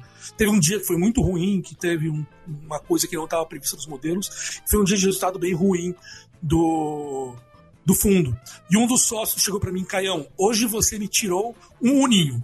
Você, você pode imaginar um uninho que foi o que você me tirou de dinheiro hoje. Caraca, hein? Cara vem, Então, na, vem tipo chama coisa- na responsa, né, cara? E dá um, opa, É. Então, esse tipo de coisa você pega, entendeu? Sim, sim, sim. Você começa a. a putz, pressão alta, o corpo começou a não agir tão bem mais. Daí, em 2012, eu falei, cara, quer saber? Tem essa nova proposta, é uma área nova, as pessoas começaram a falar sobre isso, bora, vamos fazer isso. Daí eu fui trabalhar com isso. Trabalhei aí de 2012 a 2015 lá no grupo, é, várias pessoas, até mesmo para quem ouve Nerdcast há muito tempo atrás, o Rafael Calçaverini, que, que participava do time de ciências lá há Sim. muito tempo, trabalhava comigo, eu, é amigo meu desde a época da faculdade, mas eu contratei ele, tirei ele do, da, da USP para poder trabalhar comigo, trabalhei com outros caras fantásticos que, que a gente acabou fazendo isso. Daí foi, foi bem legal, porque foi, era uma das primeiras empresas no Brasil que estava adotando essa coisa de trabalhar com data science e machine learning, e a gente acabou dando rodando muitos lugares, dando palestras, ensinando as pessoas e comecei sendo tipo, mesmo realmente um dos primeiros a, a, buscar e mostrar que isso é uma área que ia ter sucesso do Brasil. Cara, que legal. E aí você ficou. Aí, aí você ficou, foi pra lá e ficou quanto tempo? Fiquei de 2012 a 2015 lá. É, Trabalhei em diversos projetos diferentes, trabalhei em projetos mais no computador, depois em projetos mais no MapLink, é, projetos para clientes. Então, assim, o meu time lá, a gente desenvolveu diversos projetos, que alguns deles ainda estão no ar hoje em dia. É, então foi, foi, foi bem legal, assim, uma área que a, que a gente acabou trabalhando bastante e desenvolvendo várias coisas legais, pessoas que eu tenho até hoje, é, boa amizade que eu trabalhei nessa época. E aí, de repente, pintou uma proposta internacional. É, é, nesse meio tempo, só para poder dizer, em 2012, é, lá para julho de 2012, eu recebo um e-mail de um, de um senhor chamado Atila Yamarino. Ó, eu já, eu, já ouvi eu, falar, Eu, conheço o Atila, eu conheço o Atila desde 2006. A gente se conhece há muito tempo, eu acho. É, eu tinha um blog que chamava Ars Física. Eu e outros caras, né, a gente tinha um blog, e o Atila queria levar o blog para o grupo de, do Science Blogs Brasil, que o Atila era um dos coordenadores, que era um conjunto de blogs de científicos brasileiros. Foi aí que conheci o Atila em 2006, 2007. Daí, lá em 2012, eu recebo um e-mail do Atila falando: Caio, você conhece um podcast chamado Nerdcast? Conheço, eu ouço. Então, eles estão querendo gravar um podcast sobre o Boson de Higgs e eu pensei em chamar você para poder fazer o papel de especialista. O que você acha? Aham. Vamos, vamos embora. Daí em 2012 eu gravei esse, daí lá pro final de 2012 a gente gravou um de de Viagem no Tempo, que foi o primeiro editado pelo Leozito. Sim, senhor, Daí, foi lá lá logo no comecinho. Exatamente. O de Viagem no Tempo, nossa, foi um dos primeiros que eu editei, realmente. 300 Isso, foi e pouco nossa. ainda, é, lá no comecinho. É, é, foi, foi meu segundo meu segundo Nerdcast. Daí foi aí que eu acabei voltando também para poder fazer divulgação científica e acabei conhecendo essa galera toda aí. O Ale, o Dave, o Léo, o Atila, Pirula, toda essa galera aí que a gente começou nessa época. Cara, aí você começou a participar do Netcast, ok, mas profissionalmente você tava lá em, em São Paulo, né? São Paulo, isso. E aí, como foi? Um belo dia. E um belo dia eu Um recebo. belo um- dia, isso é eu- ótimo. Um belo dia. Um belo dia. É, uh, assim, pra quem tava lá em 2015, as coisas não estavam tão legais assim, né? A gente tava com aquele início de recessão, o mercado não tava tão bom. Ó, só um Ah, alt tab aqui rapidinho voltando, só pra te interromper pra não perder o mil da fiada. É, o Nerdcast que você participou pela primeira vez foi Viagem no Tempo? Não, Não, foi, foi foi o Bosa de Higgs. É, então não fui eu que editei ainda. Mas o Viagem no Tempo foi o primeiro que eu editei, o seu. É, foi o 331. É, de abril. Não. é, outubro de 2012. É, foi o terceiro programa que eu editei. O terceiro Nerdcast que eu editei. eu comecei no 329. Foi o terceiro programa que eu editei. Olha aqui, só como curiosidade, eu vou deixar, obviamente, o link no post. Se você quiser ouvir o Nerdcast que o Caio participou, que o primeiro que eu editei, o link tá no post lá, Nerdcast 331. Olha aí. Mas sim, diga. Ah, então, muito tempo aí já que a gente já, já se conhece, pelo menos de voz. Pô, sete anos, né, cara? É, e aí no ano seguinte, então, isso foi outubro de 2012, lá o começo de 2013, rolou lá o curso já, e aí, aí a gente conheceu pessoalmente. Eu acho que antes do curso ainda, a gente chegou a se conhecer na Campus Party de 2013. Não- Campus Party, não, foi o contrário. Foi o contrário. A gente se conheceu no curso. e Aí na depois da Campus de Party, 2014 que a gente se encontrou, né?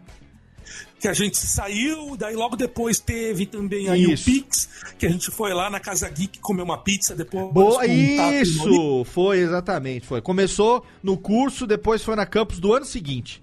Exatamente. Isso, exatamente. Exatamente. Mas e aí? Eu quero saber de Amsterdã, eu quero saber, eu quero saber do Ah, como que foi esse esqueminha?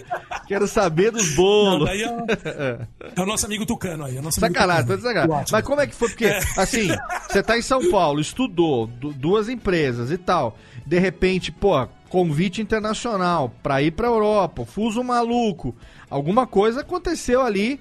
Quero saber o que, que aconteceu, se foi busca sua, red hunting, a oportunidade, como que ela, como que ela surgiu? Então, isso foi muito engraçado, né? Porque eu tava, nessa época, como eu falei, estavam. Pra quem é um pouquinho mais velho, lembra que o início de 2015 foi um ano muito merda, assim. Um ano Tava filho da puta, preocupado, pode falar, foi um ano lazarento. É, foi, foi um, ano, um ano que tava muito difícil. Então, o que eu comecei a pensar naquele ano, eu falei, cara, eu não quero ficar aqui. Quero começar a buscar alguma coisa fora. E, eu, e foi muito engraçado que eu comecei a procurar vagas nos Estados Unidos. Comecei a mandar e-mail para empresas nos Estados Unidos, Netflix, Amazon, Google, Facebook. Comecei a mandar e-mail para essas empresas, porque para mim era o óbvio. Pô, eu vou. Estados Unidos é lugar de tecnologia, para lá que eu quero ir.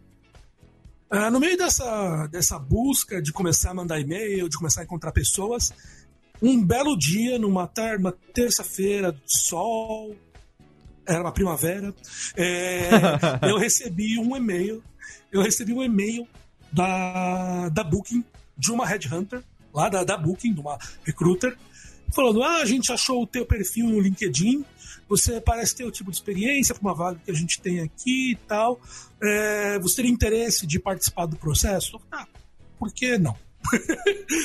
Basicamente foi essa a resposta, por que não? Chegou lá e, me, e, e acabei fazendo, falando, "Ah, vamos, vamos fazer aí, mandei meu CV, depois mandei a minha, mandei uma carta de apresentação, a gente fiz um processo de entrevistas, duas entrevistas eh, por telefone, e depois eles me levaram para lá para fazer um grupo de entrevistas eh, presenciais. E a gente foi lá e fez essas entrevistas presenciais. E, e eles me acabaram me contratando. Eles falaram, pô, legal, bacana, eh, a gente curtiu o teu perfil, a gente quer que você venha trabalhar aqui com a gente. E isso foi em fevereiro de 2015. Aham. E daí a gente começou o processo de buscar fazer o visto, essas coisas, daí eu acabei me mudando para Amsterdã em junho de 2015. E aí você conseguiu o visto de trabalho, né? Isso. E foi pra lá Isso, e aí foi uma adaptação que você fala, você, o que que você fala? Você fala inglês, acredito que você manjava falo- inglês, mas holandês não, né? Não, então, eu falo inglês, falo francês e o bom e velho portunhol. Que Você fala francês também, É. cara? Ó, francês, respeita. Eu, morei- eu fiz, fiz faculdade na França, né? Aprender essa desgraça. Ah, é mesmo, cara, pô. E, e só complementando uma coisa, depois que você entrou no Booking, quem perdeu um, um ninho fui eu. É porque Minhas filhas explica, podiam estar andando de um ninho, não explica o contexto, explica o contexto, que é o seguinte, o Thiago, ele trabalha há 82 anos numa agência de turismo em São Paulo. É, e não é isso, Thiago? Exatamente, há 14 anos eu trabalho numa 14 operadora de turismo. Operadora, né? pior do que a agência. Qual a diferença de operadora e agência? Porque as agências de viagem compram da gente, né? Então Ah. a, a gente tem contrato direto com os hotéis e com os fornecedores em, nos países que, que a gente representa, né? E muitas vezes a, quando a, a gente faz a venda num pacote, nós que pagamos eles diretamente, né? E muitas vezes a agência de viagem ela é pequena, a pessoa alugou uma sala, comprou três, quatro computadores e pôs o pessoal e ela não tem um capital de giro, né? Para pagar em dólar, receber em dólar. Entendi. Então ela compra da operadora, Ah, tá. a gente passa para ela com valor X e ela recebe uma comissão em cima dessa venda. Entendi. né? Você não lida direto com o público afegão médio, você lida com a agência. Também, a gente lida com os dois, na verdade. Ah, né? tá, Entendi. Mas por, por ser operadora, a gente tem um público que é o nosso público mais fiel, que são as agências de viagem. Entendi, né? entendi. Ah, entendi. E a gente, eu lido pouco com, com o público direto, né? Hum. Mas acontece ah, isso, assim, se eu ganhasse um real cada dia que eu ouço a famosa frase, ah, eu achei isso daqui mais barato no Booking, eu, eu não tinha nenhum ninho, eu tinha um Mustang já, de tanto que a gente ouve. Olha aí. Mas Porque- o, o- o mercado, o Thiago Fujiwara, é o capitalismo, é isso aí, paga mais barato, queridão. É o que É, Não, exatamente, assim. E, eu vi que aconteceu muito disso, né? Hoje, ó, eu, eu tô há 14 anos na, na Cangaru, né? E a gente trabalha com alguns destinos que o brasileiro antigamente ele tinha meio que medo de ir por conta, né? Hum. Nenhum brasileiro. São João do Meriti, Baixada Fluminense, esses lugares. assim. Diadema. Diadema, exato. é. Não. Ah, an- antigamente, por exemplo, era impossível o cara comprar um hotel por conta em Bangkok, Bangu. ah, Ah, não, em Bangu. Ho Chi Minh, Hum. em Tóquio. Nesses lugares a pessoa ela ficava meio ah, com medo de saber se ela estava pegando alguma coisa boa, se era seguro, se era bem localizado. É, não tinha como saber, né? E se ela estava pagando um preço justo ou não. Sim, sim. Porque antes você falava, ó, esse hotel ali na, na Tailândia, que você nem sabe qual que é a moeda local, tá custando 100 dólares Aham. por noite. Então a pessoa ela não tinha essa noção de que aquilo era barato ou se ela estava pagando muito mais que isso. E o Booking ele deu essa autonomia pro brasileiro, de ele, ele já chega pra gente hoje em dia sabendo a média do, do preço dos hotéis. E aí o que, que acontece? A gente negocia muito com o hotel por causa disso. Certo. Porque o hotel, às vezes, no começo do ano, ele dá pra gente uma tarifa base X, né? E ou a gente coloca um, um, um markup em cima da- de- desse valor para Aham. cobrar do mercado, né? Aham, entendi. Só que muitas vezes ah, o Booking ou algum outro sistema tem tarifas melhores, porque a gente, Lógico. sei lá, vende 100, 100 quartos por ano e Sim. os caras vendem 100 mil por ano. Não, então, E tem a, tem negociações a diferentes. sazonalidade também, né? Tem a, a busca, a, a própria sazonalidade de determinadas épocas, que nem bolsa de valor, né? É Não, e- De repente e- tem mais busca e daí aquela, aquele destino acaba sendo mais valorizado financeiramente também. Sim, e o, o trabalho do Booking foi isso. Ele deu conhecimento para as pessoas que ah, antigamente não tinham. Antigamente elas não tinham essa, essa arma em mãos de que ah, eu posso, através do Booking, é, achar o hotel, saber a média de preço e saber a qualificação dele. Sim. Então, hoje em dia, dificilmente a pessoa compra gato por lebre, né? Foi graças ao trabalho que eles foram desenvolvendo que a gente tem que ralar todo dia mais, que a gente não, não pode nunca mais sentar aqui na mesa e achar que a gente está com a vida ganha porque a gente tem um conhecimento, porque hoje o conhecimento está na palma de qualquer um. Lógico. Ou seja, Caio Gomes, você uma hora rouba o carro de um, outra hora você rouba o carro de outro, você tá fudendo com a vida de todo mundo do aí, ó. Porra, tirou aí o Camaro amarelo do Thiago. Pô, sacanagem o negócio dele. Ele queria estar aí desfilando de, de Mustang pelas ruas bem pavimentadas de São Bernardo do Campo, a Detroit paulistana, a cidade que mais rapidamente se deteriora no Brasil. E de, de repente você tá aí é, estragando a vida dele. Ou tirando o pirulito das gêmeas. Ô, Caião, agora você ficou desde 2015 até recentemente em Amsterdã. E agora você tá Isso, em Boston, Massachusetts. E é, então, eu trabalhei de. Rolou um IE aí agora, hein? Eu gostei. É, vou, travou aqui, travou aqui, travou aqui. Relaxa, relaxa, relaxa. Quando eu fico bêbado, eu dou É. palestra em japonês também. Fica tranquilo. Não, outro dia eu falei inglês com minha mãe. Minha mãe ficou olhando pra minha cara com cara de, de Eu pastel. até hoje, quando eu fico meio zoado, começo a falar japonês. É uma loucura. Mas você tá trabalhando em Boston ainda pelo Booking ou você mudou de empresa? Não, mudei de empresa. Ah, tá. Aí eu, tô, eu tô na Amazon agora. Ah, é. Eu, eu ouvi no Nerdcast, eu esqueci. Até aí, deso... Eu tô na, eu tô na, na eu tô na Amazon, olha agora. aí. É, então, isso que foi até. Então, de 2015 a 2018 eu trabalhei na Booking, trabalhei em diversas áreas na Booking.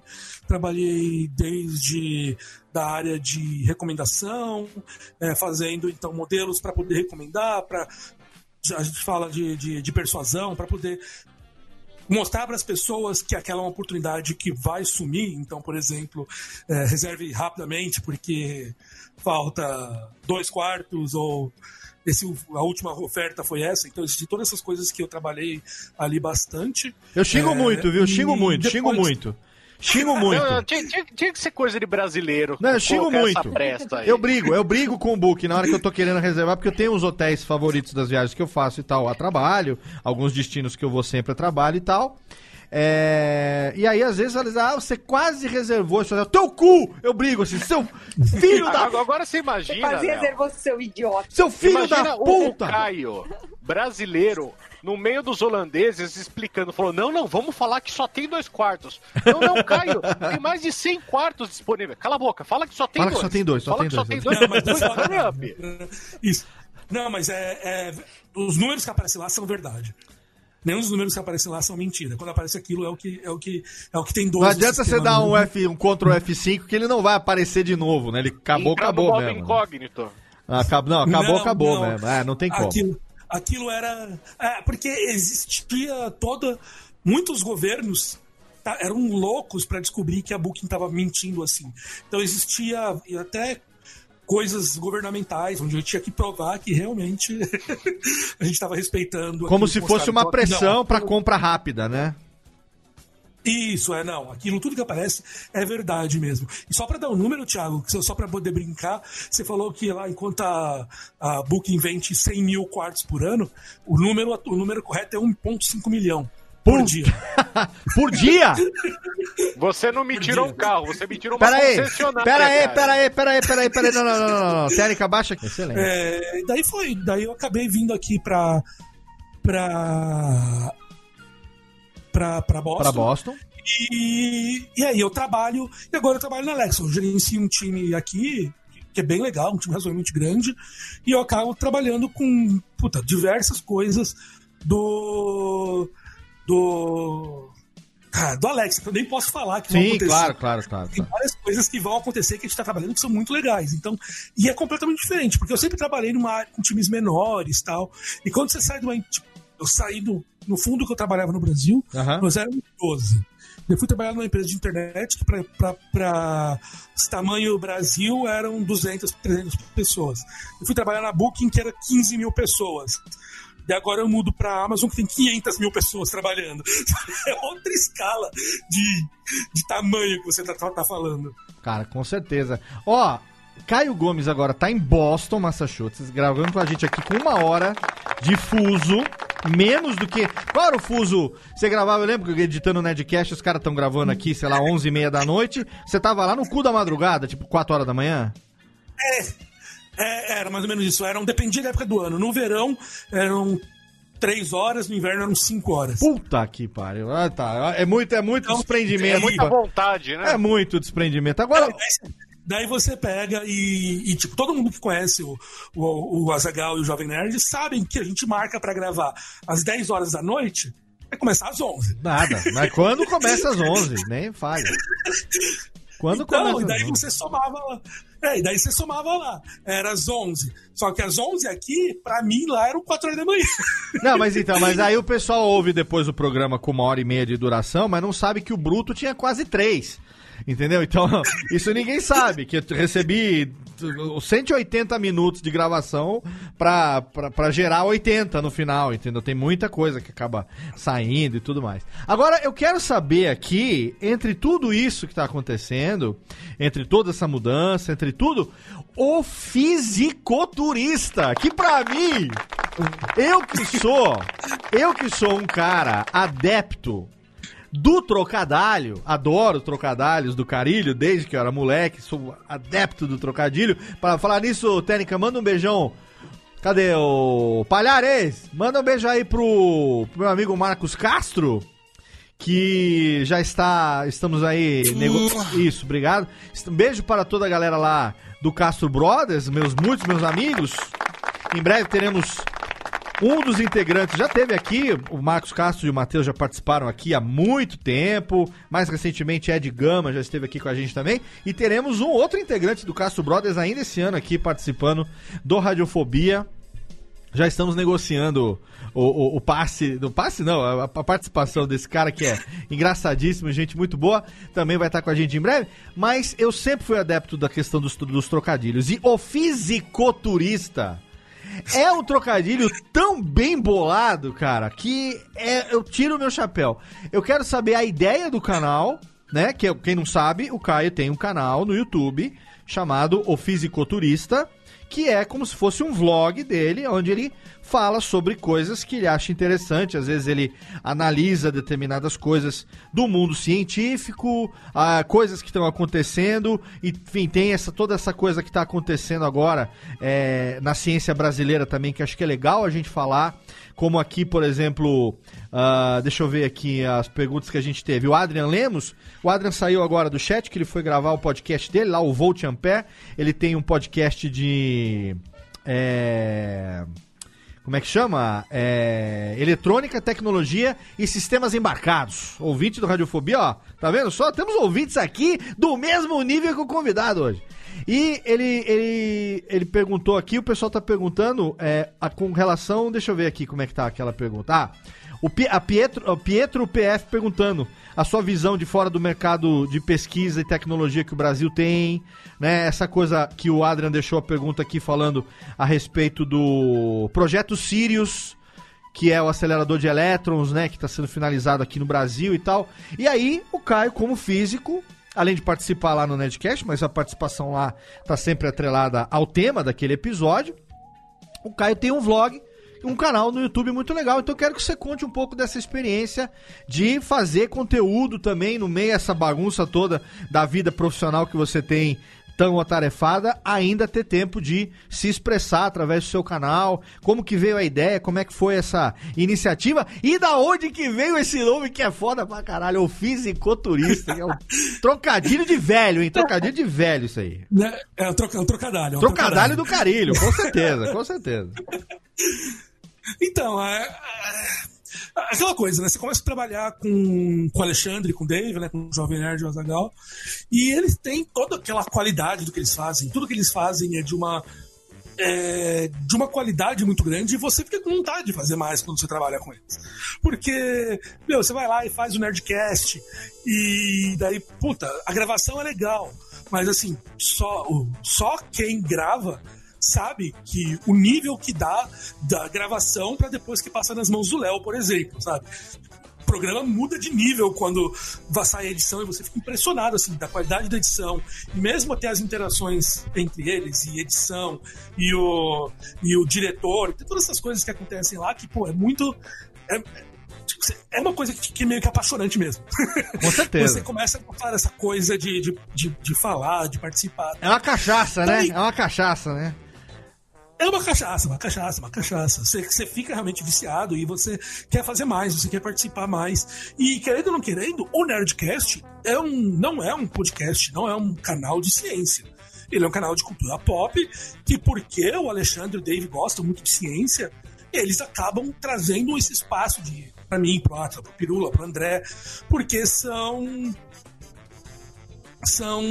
Eles gostam disso, mas não era originalmente a ideia do Nerdcast falar disso. E daí a gente. Eu acabei começando a, a pegar a ideia de, de ter um meu espaço para eu poder falar das coisas mais completas, para eu poder pegar um tema que a gente abordou no Nerdcast e me aprofundar nele, e também para eu poder mostrar para as pessoas. Muitas pessoas tinham curiosidades hum, no início sobre como é que era morar na Holanda. As pessoas me perguntavam, pô, como é que é? Como é que tipo, você fala holandês? O Léo até perguntou isso. Não, na Holanda, na Amsterdã principalmente, você consegue ter uma vida razoavelmente boa é, falando somente inglês. Sim. Você não precisa, você não precisa falar holandês para poder viver no meio dos, dos internacionais. assim. O holandês, mas se você quer fazer amigos holandeses e tal. Mas a Holanda é uma cidade bastante é um país muito internacional. Legal. Amsterdã é extremamente internacional, então você consegue viver com inglês. As pessoas me perguntavam como é que era viver de, de bicicleta, como é que era ir para os lugares de bicicleta. Então tinha várias perguntas que as pessoas faziam. Então eu comecei a ter uma ideia de um canal que eu poderia falar de física ou de ciência e de turismo de vez em quando. Sim. Daí que surgiu a ideia do físico turista. É, eu tinha. eu- Eu não lembro direito se. Foi, foi uma, várias interações até com, com um dos um cara que, que era meu seguidor no, no Twitter na época, sabe? Ah, vamos fazer isso, isso. Daí a gente, um foi jogando ideia em cima do outro e acabou surgindo o fisiculturista, que eu adorei. Sim. E daí o. Até o, o underline do MRG, pra quem, pra quem lembra, que era o cara que fazia as intros do MRG, ele foi lá e fez pra mim aquela. a- o- o íconezinho do canal, que é o Einstein Que é bombadão sensacional nas pranchas de surfer. Sim, excelente. Daí ele foi lá e fez pra mim. É, Ele me mandou no e-mail, Caio, toma isso aqui. Ele mandou aquela imagem, eu achei genial. Não, já tá na, tá na vitrine, na composição da vitrine do episódio, com certeza tem lá o Einstein Bombadão, que é o fisiculturista. Muito bom, é excelente. Saca, bem sacado, foi, bem daí- sacado. Muito bem sacado. É, e daí foi. A gente começou- eu comecei a fazer, comecei a falar de, de física e tal. A grande questão, eu acho que é o mais difícil, é que é, o canal ele é um passatempo, meu. Ele é Sim, uma claro. diversão minha. Aham. Não é uma coisa que, tipo, é minha atividade principal. Minha atividade principal é o meu emprego. Lógico. Que é o que toma mais meu tempo, que eu tenho que me dedicar mais. Então, o canal nunca foi uma coisa que até hoje eu consegui me dedicar, é, tipo, seriamente. Então, teve fases de eu fazer, teve fases de eu parar, que eu ficou seis meses sem postar, daí eu volto a postar e vai. Então, é aquela coisa, sempre que aperta no, no trabalho, eu acabo. Uma das primeiras coisas que eu acabo parando de fazer é o canal. E eu acabo não falando tanto sobre ele. Eu não falo tanto sobre turismo mais, na verdade, lá. Eu, Claro. eu até o pessoal me pedido bastante agora para eu poder mostrar a minha vida aqui em Boston. Eu até gravei uns vídeos aí que eu tô precisando editar para lançar. Mas o, eu tô eu tô querendo sim é, agora eu- é uma época que eu tô me dedicando bastante mais a essas coisas da internet Aham. então tem, tem o canal que eu tenho feito tem o podcast que eu tenho também é o podcast que tá, tá começando a ganhar força aí que é eu o André Souza e o Matheus Told a gente tem feito o podcast num formato curtinho, são pílulas de, de ciência mesmo, cinco minutinhos um podcast. Mas como é que eu não sabia disso? Em que mundo que eu vivo que eu não escuto podcast, que eu não sabia disso? Aí. É, o Toadcast Ciência, pode procurar. Depois Pô, tá no post, link no post. Ciência. Já vou acabar a gravação aqui, já vou assinar já pra ouvir amanhã na academia, praticando um fisiculturismo. Isso, então é, o Toad, o Toadcast Ciência aí que a gente tem feito, começou. Começou faz uns três meses atrás e foi uma ideia que a gente tava, pô, vamos falar de ciência, mas a gente não pode gravar episódios longos, porque pô, eu sou hiper enrolado, o, o- André também, é um cara que vive viajando tal. O Toad também é um cara que tá sempre ocupado. Então, como a gente vai fazer? Ah, vamos gravar um episódio onde a gente pega perguntas dos ouvintes, responde de man... responde curto, sem ser muito complicado, sem se entrar muito na área técnica, de maneira que, pô, o cara ouviu, gostou, pode passar pra mãe, pode passar pra avó no WhatsApp, coisas assim. E a, e a segunda vantagem é que a gente consegue pegar e se reúne numa uma vez a cada dois meses, grava 10 perguntas, que dá duas horas de gravação, e tem dois meses de podcast gravado. Ah, então foi uma maneira que a gente fez de, de misturar é, essa ideia de fazer um podcast que é fácil de se passar no WhatsApp. Nossa ideia original realmente surgiu fazer algo que as pessoas pudessem passar no WhatsApp. Essa foi Sim, a ideia. claro. E também, e também é, misturar com a nossa agenda completamente maluca, que é do minha, do André e do, e do Toad, que a gente, puta, a gente consegue se reunir a cada três meses pra poder gravar. Pô, excelente. Todos os links, não só do Fisiculturista, como do podcast também, as redes sociais do Caio, tudo, vai estar tudo linkado lá no post desse episódio. Todo mundo sabe, tudo aquilo que a gente está citando aqui, eventualmente, um programa, alguma coisa assim, a gente vai sempre. Você entra, você que ouve o podcast pelo Spotify, ou pelo Apple Podcast, pelo Google Podcast, pelo seu agregador, vale a pena sempre entrar lá no site radiofobia.com.br barra podcast, procurar lá na, na nossa home, tem lá as vitrines dos últimos programas e tal. E aí você vai ver nas notas do episódio, sempre tem os links relacionados sobre, com as coisas que foram faladas aqui no programa para poder facilitar Pra você poder, né? Você que é retardado não sabe usar o Google, enfim, você vai lá e clica lá. E estamos aqui chegando nos minutos derradeiros da participação do Caio nesse programa aqui. Não, não, não, não, não, calma, calma, não acabou ainda. Temos aqui Thiago Fujiwara e Jéssica Bertol, nossa querida Jéssica Dalcin, para fazerem as suas últimas perguntas rapidamente, porque nós temos aqui também que é, liberar o Caio, afinal de contas, né? ah, O programa, estamos aqui abusando de toda uma boa vontade. Então, Jéssica Bertol, começando pelas damas, você que está aí nesse frio danado, se tiver alguma pergunta nesse momento, Por favor, faça. Se não tiver também, passe a bola. Eu tenho uma pergunta, assim, que é a seguinte. Queria saber se o Caio tá tendo que conviver, assim, cara a cara, ombro a ombro, com muito terraplanista aí nos Estados Unidos. Olha aí. E aí, vamos Então, falar de mas- terra planas. Antes de começar, deixa eu só apresentar pro mundo a Shuri aqui comigo. Olha, é minha- gatinha! Essa é a minha gatinha, a Shuri. Olha, a gatinha chama Shuri. É. Olha aí, cadê? Shuri é a, a princesa de a princesa de Wakanda. É. Opa, calma, Shuri, calma. Estamos aqui. Não gostou muito do Radiofobia, não. Ela tava aqui, tá aqui, tá aqui irritada que eu não tô dando atenção pra ela. É, não, é isso. Ela, ela não vai deixar você dormir com ela hoje, porque você sabe que ela é sua dona, né? Então. É, É, não, é óbvio, óbvio. ela não vai Óbvio. deixar você dormir. Então, é- é, então eu vivo numa, numa bolha, né? E isso é, assim, quando você muda para um, quando você muda para um lugar, é muito comum você acabar vivendo numa, numa, numa bolha. Principalmente em outros países. Tipo, na Holanda, eu convivia só com muitas pessoas do meu trabalho e que eram todos expats, todos pessoas com, tipo, com, com mestrado, doutorado tal, pessoal hum, com um nível maior é, de escolaridade. Então, e a mesma coisa acontece aqui. Aqui nos Estados Unidos eu convivo com o pessoal do meu trabalho, eu tenho alguns amigos que também moram por aqui, alguns brasileiros, outros de fora, mas são todas pessoas com um grau de instrução mais alto. Então eu acabo não convivendo muito com a população geral. Então eu, eu- não encontro, por exemplo, o terraplanista ou os, os negacionistas das vacinas, coisas assim.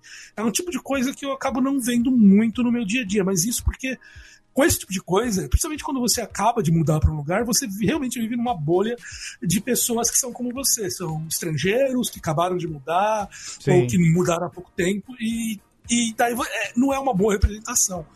É, quem sabe com o tempo daqui, morando aqui, tudo, e conhecendo mais pessoas, eu vou ter mais contato de conhecer as pessoas é, reais de Boston. Não, fica Não na bolha, fica na coisas- bolha. Não precisa conhecer ninguém, não. fica aí. conhecer os, os terraplanistas, os negacionistas climáticos, conhecer esse bando de maluco que tem por aqui. Mas é assim, uma coisa que talvez não pegue muito, pelo que eu entendo dos Estados Unidos, eu não tô aqui há tanto tempo, aqui há 10 meses só. Aham. É, eu acho que essas coisas acontecem mais no sul. No sul é mais comum ter esse tipo de coisa. É bastante comum eu andar aqui em Boston, por exemplo, e você vê pela cidade placas, por exemplo, do BLM, do Black Lives, Black Matter. É uma Certo. coisa que você vê bastante comum por aqui. Então, é, por- as- Boston, principalmente, é uma cidade muito acadêmica, né? Você tem Harvard, você tem MIT, você tem a BU, você tem Northwestern, um monte de universidades aqui em volta, e todas elas acabam fazendo que seja uma cidade que é muito acadêmica, muito estudantil. Então, eu acho que existe essa diferença do progressismo maior, essas coisas assim. Olha aí. Então, por enquanto, ainda está sossegado, até começar a surtar. E aí daqui a pouco fazer os vídeos, né? Com certeza. Não é impossível de acontecer, ainda estando num país como os Estados Unidos. Que onde as coisas podem acontecer a qualquer momento. Senhor Tiago, Fujiwara, você que tem duas pequeninas gêmeas, tem alguma pergunta para fazer aqui com o nosso convidado Caio Gomes? Ou podemos puxar aqui as perguntas derradeiras do nosso chat em radiofobia.com.br barra ao vivo-lhes? Não, eu tenho uma pergunta e tenho uma solicitação. Tá? Ixi, lá vem. Aí vai, vai querer, A- a vai querer a o Mustang de volta. Fudeu agora. Não, não. A pergunta que eu tenho pro Caio é o seguinte: Hum. como um cara ah, da década de 80, assim, ele viu muita coisa, muita descoberta científica, ah, muito, mudou muito o mundo nos últimos 35, 36 anos, né? Se tem algo que ele espera ver ainda, que ele acha que vai ser algo que vai ser um divisor de águas, né? No, desse novo mundo. E queria que o Caio desse para o ouvinte do Radiofobia uma informação que é muito importante, que já que ele mora em Boston, da filial do Banco de Boston lá em Lisboa. Eu gostaria que ele, desse em primeira mão essa notícia para as pessoas que eh, acho que a maioria dos brasileiros não sabe disso. Não sabe? Que foram abrir o banco lá em Lisboa e, e o primeiro depósito foi de, de uma tonelada? Nossa senhora. Ah, olha só, gente, o programa tava muito legal, tava excelente. Tiago Fujiwara, ele hoje ele juntou, né? Ele pegou tudo que o Pedro e o Jeff fariam no programa inteiro e deixou pro final pra uma pergunta só. Tiago, eu eu vou deixar um presente aqui pra você. Técnica que no final do programa você vai, você vai receber aqui, especialmente via Fodex. Vou te mandar via Fodex, tá bom? Fodex 10. família, doutor. Via Fodex 10 você vai receber esse presente aqui. Tiago Fujiwara, muito bem. Temos aqui algumas questões relacionadas a- ao chat. Vamos ver, vamos, vamos fazer uma repassada aqui se ficou alguma coisa pendente ou se a gente pode encerrar o programa de hoje, porque afinal de contas, né, uma pergunta já foi feita. É, aqui pergunta também foi um comentário que já foi feito também.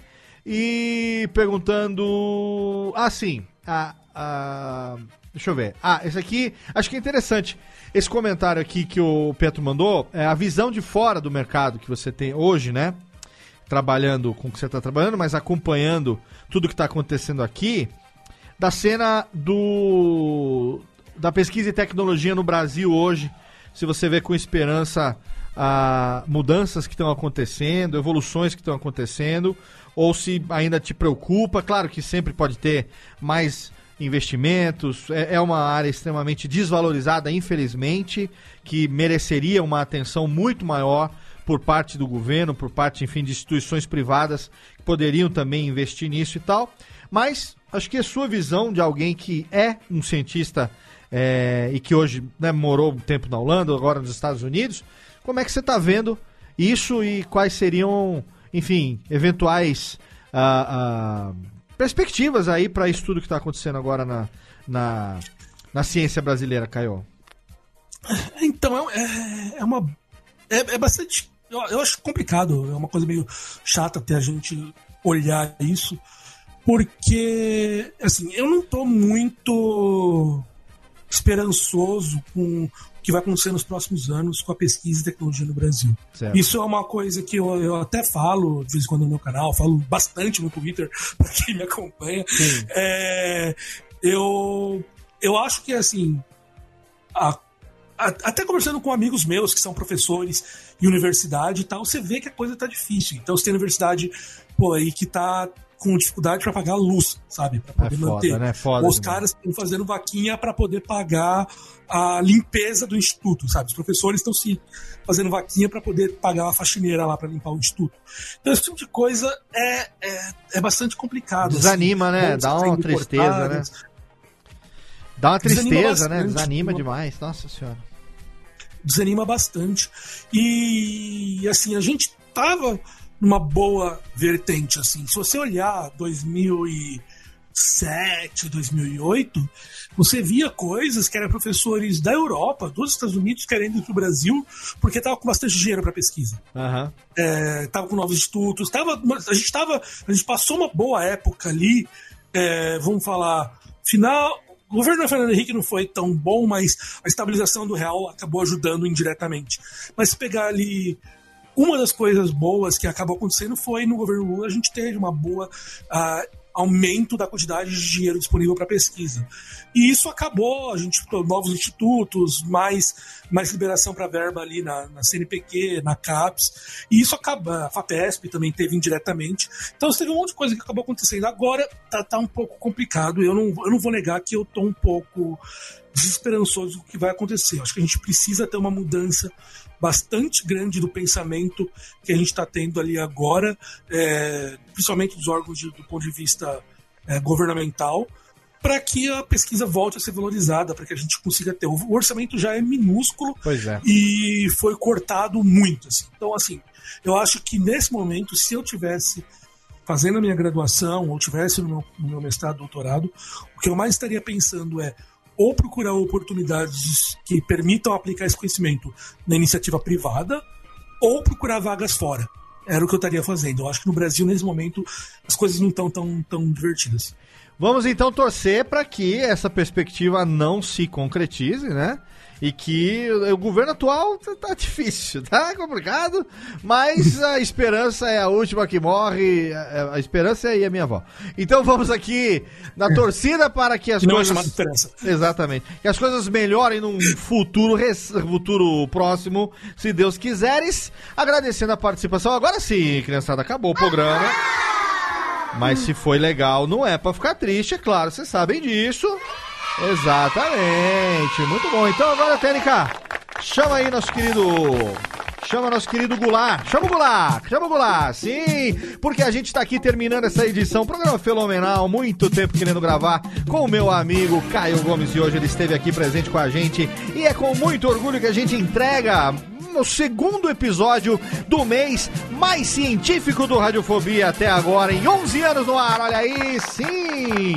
Totalmente fenomenal, quero agradecer aqui a presença da minha querida Jéssica, ela que tá com friozinho, lá direto de Santa Maria da Boca do Monte, no interior do Rio Grande do Sul. Obrigado, Muito Gé, mais um programa, hein? Agradeço, beijão. E é isso, vamos torcer pela ciência, tecnologia e educação aqui no nosso país, que eu também trabalho em universidade e a coisa está muito feia. Exatamente, vamos torcer, É, vamos tomara que torcer. melhore. Você, como está a sua calopsita transexual, está bem?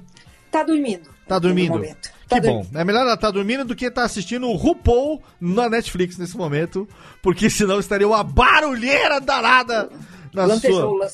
Lantejoulas. Na lantejoulas correndo pela casa. Jéssica Dalcin, arroba Jéssica Bertol, lá no Twitter. Não deixe de seguir a nossa menininha. E temos aqui também a presença do pai das gêmeas, ele que está lá rasgando as reservas dos últimos quartos, porque alguém reservou pelo book e ele que tem um aquele negócio de dardo em casa com a cara do Caio Gomes, ele joga aquele. que todo dia ali, eu fico imaginando a cena já.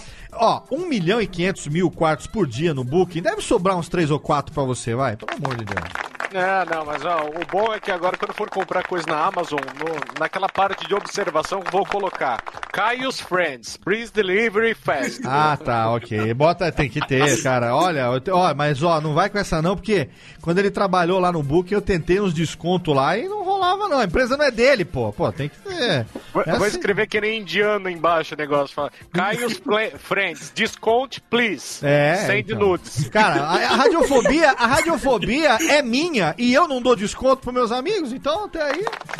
ah, imagina se eu fosse empregado, então. Pelo contrário. Thiago Fujiwara, obrigado pela sua presença mais uma vez, meu queridão.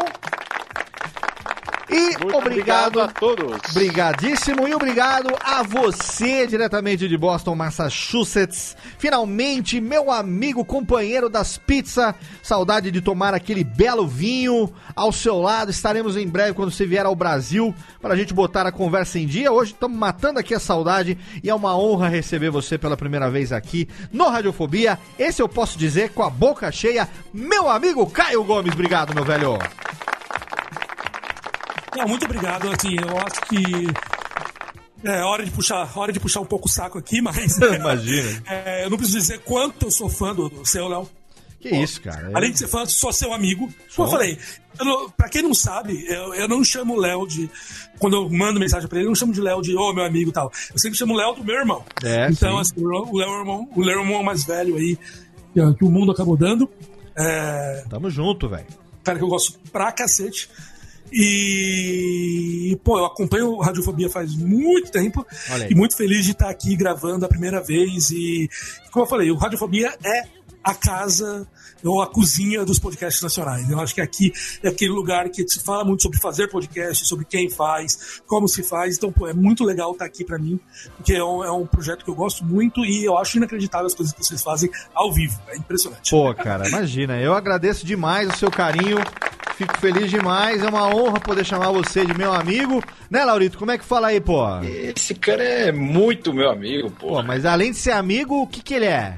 Esse cara, ele é bom. Olha, mas é quão, quão bom, quão bom. Bom pra cacete. Olha aí, tá vendo só? O Laurito sabe. Laurito pereceu, mas a alma de Laurito continua viva aqui no Radiofobia, como sempre. Caião, mais uma vez, obrigado. Lembrando o ouvinte que todos os as redes sociais do Caio tá lá, você pode seguir lá o arroba Caio C. Gomes no Twitter, não é isso? Arroba Caio C. Gomes. Isso. E tem também ali, que mais tem? O canal, o Fisiculturista. Tem, Tem o também. canal Fisiculturista. Quem quiser na net, networking ali também colocar o, o perfil do LinkedIn também, né? Eventualmente. Vai que tem uma proposta melhor que a da Amazon. Vai, sabe. Não, não, não, não- reclamo. Vai que tem algum tem o ouvinte, né? Instagram, que é o. Tem o Instagram, que é o Mr. Caio Gomes. MR underscore Caio Gomes. Algum filho da mãe pegou o Caio Gomes antes, então eu tive que inventar algo. Pô, cara, se não fosse. Se eu não, se eu não tivesse o alcunha de Léo Radiofobia, Léo Lopes, eu não consegui nunca também, né? Agora, finalmente, eu consegui, depois de anos, registrei o domínio leolopes.com.br. Que divu- vagou lá, mas, pô, né? Sempre vai ter um nome. Então, ah, o Twitter não verifica, as contas não verificam nós. Né? Aí nós fica tentando dar as desculpas, inventando os nomes diferentes. Mas além disso, tem o quê? Que canal mais? Tem o Fisiculturista é, é youtube.com é barra o. Barra o fisiculturista. o então, fisiculturista. o físico- Sim. Isso. é, então, só procurar lá. é, se inscrevam, por favor. O objetivo desse ano é tentar chegar nos 100 mil inscritos no canal. Olha, excelente, com certeza vai chegar. Com certeza Então, vai estamos chegar. trabalhando nisso. E tem o podcast aí, que é o podcast Ciência, que a gente começou é, faz alguns meses atrás, que é o podcast que é o André Souza, o, o Matheus Toldi e eu. É um podcast de ciência, de novo, aquela tua pílula de ciência para você ouvir em cinco minutos e aprender algo novo. Então, é, espero que vocês gostem. É um, é um jeito diferente aqui. Eu só conheço é, um podcast que faz algo semelhante, que é o Naruhudo, lá do, do Altair, mas Ah, o sim. resto é. Espero que vocês gostem. Sim, meu amigo Ken Fujioka e Altair também lá no Naruhodô Podcast também. É um que também é bastante pedido, a galera pede muito também pra gente fazer um crossover aqui com o Naruhodô. A gente vai ver se no fim do ano, a gente no fim do ano, todo fim do ano a gente faz é, dois crossovers, né? A gente faz o crossover especial de fim de ano, que é o último programa do ano, e a gente faz o crossover especial de ano novo, que é o primeiro programa do ano. Então a gente sempre faz. O último e o primeiro do ano são crossovers especiais. Aí a gente levanta é, votação pelas redes sociais e tal. E na medida do possível a gente tenta trazer os convidados que são os mais pedidos pelos ouvintes. Então vamos aí a, ouvir lá o podcast do Caio, do André e do Toad. E no final do ano, quem sabe fazer um crossover aí com o podcast de ciências e fazer desse o ano mais científico né, o 11 ano a entrada, chegando agora às vésperas de completar 11 anos. Estamos no 11 ano, mas vamos completar ainda 11 anos. Para a gente poder fazer desse o ano mais científico com convidados extremamente. É sempre uma honra trazer pessoas aqui que, além de ser meus amigos, são mais inteligentes que eu. É muito bom isso, é muito bom. Não, mas é sério, é muito legal e são exemplos interessantes e exemplos importantes trazer aqui, como Atila no programa passado, você, é, pessoas inteligentes, bem-sucedidas nas suas carreiras, que, né, que, apesar de terem seguido também coisas um pouco diferentes daquela originalmente, a, a- aquela que foi o objetivo, é, continuam atuantes e, e compartilhando conhecimento, que é o mais importante de tudo. Meu amigo Caio Gomes, uma honra, obrigado mais uma vez, meu velho.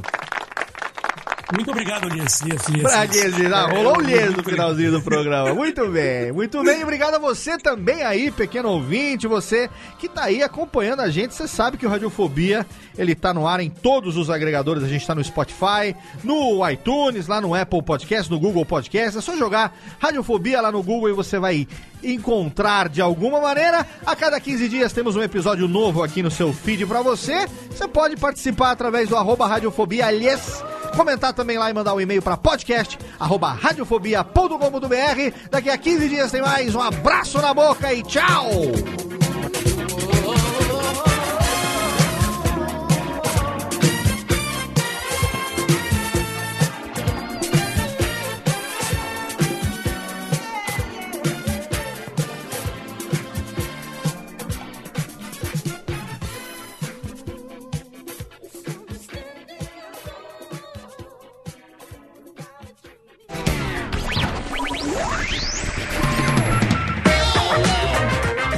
Este podcast foi publicado pela Radiofobia Podcast Network. Acesse radiofobia.com.br barra podcast para conhecer e ouvir todos os nossos programas ou assine no seu agregador de podcast preferido. Esperamos você no próximo episódio.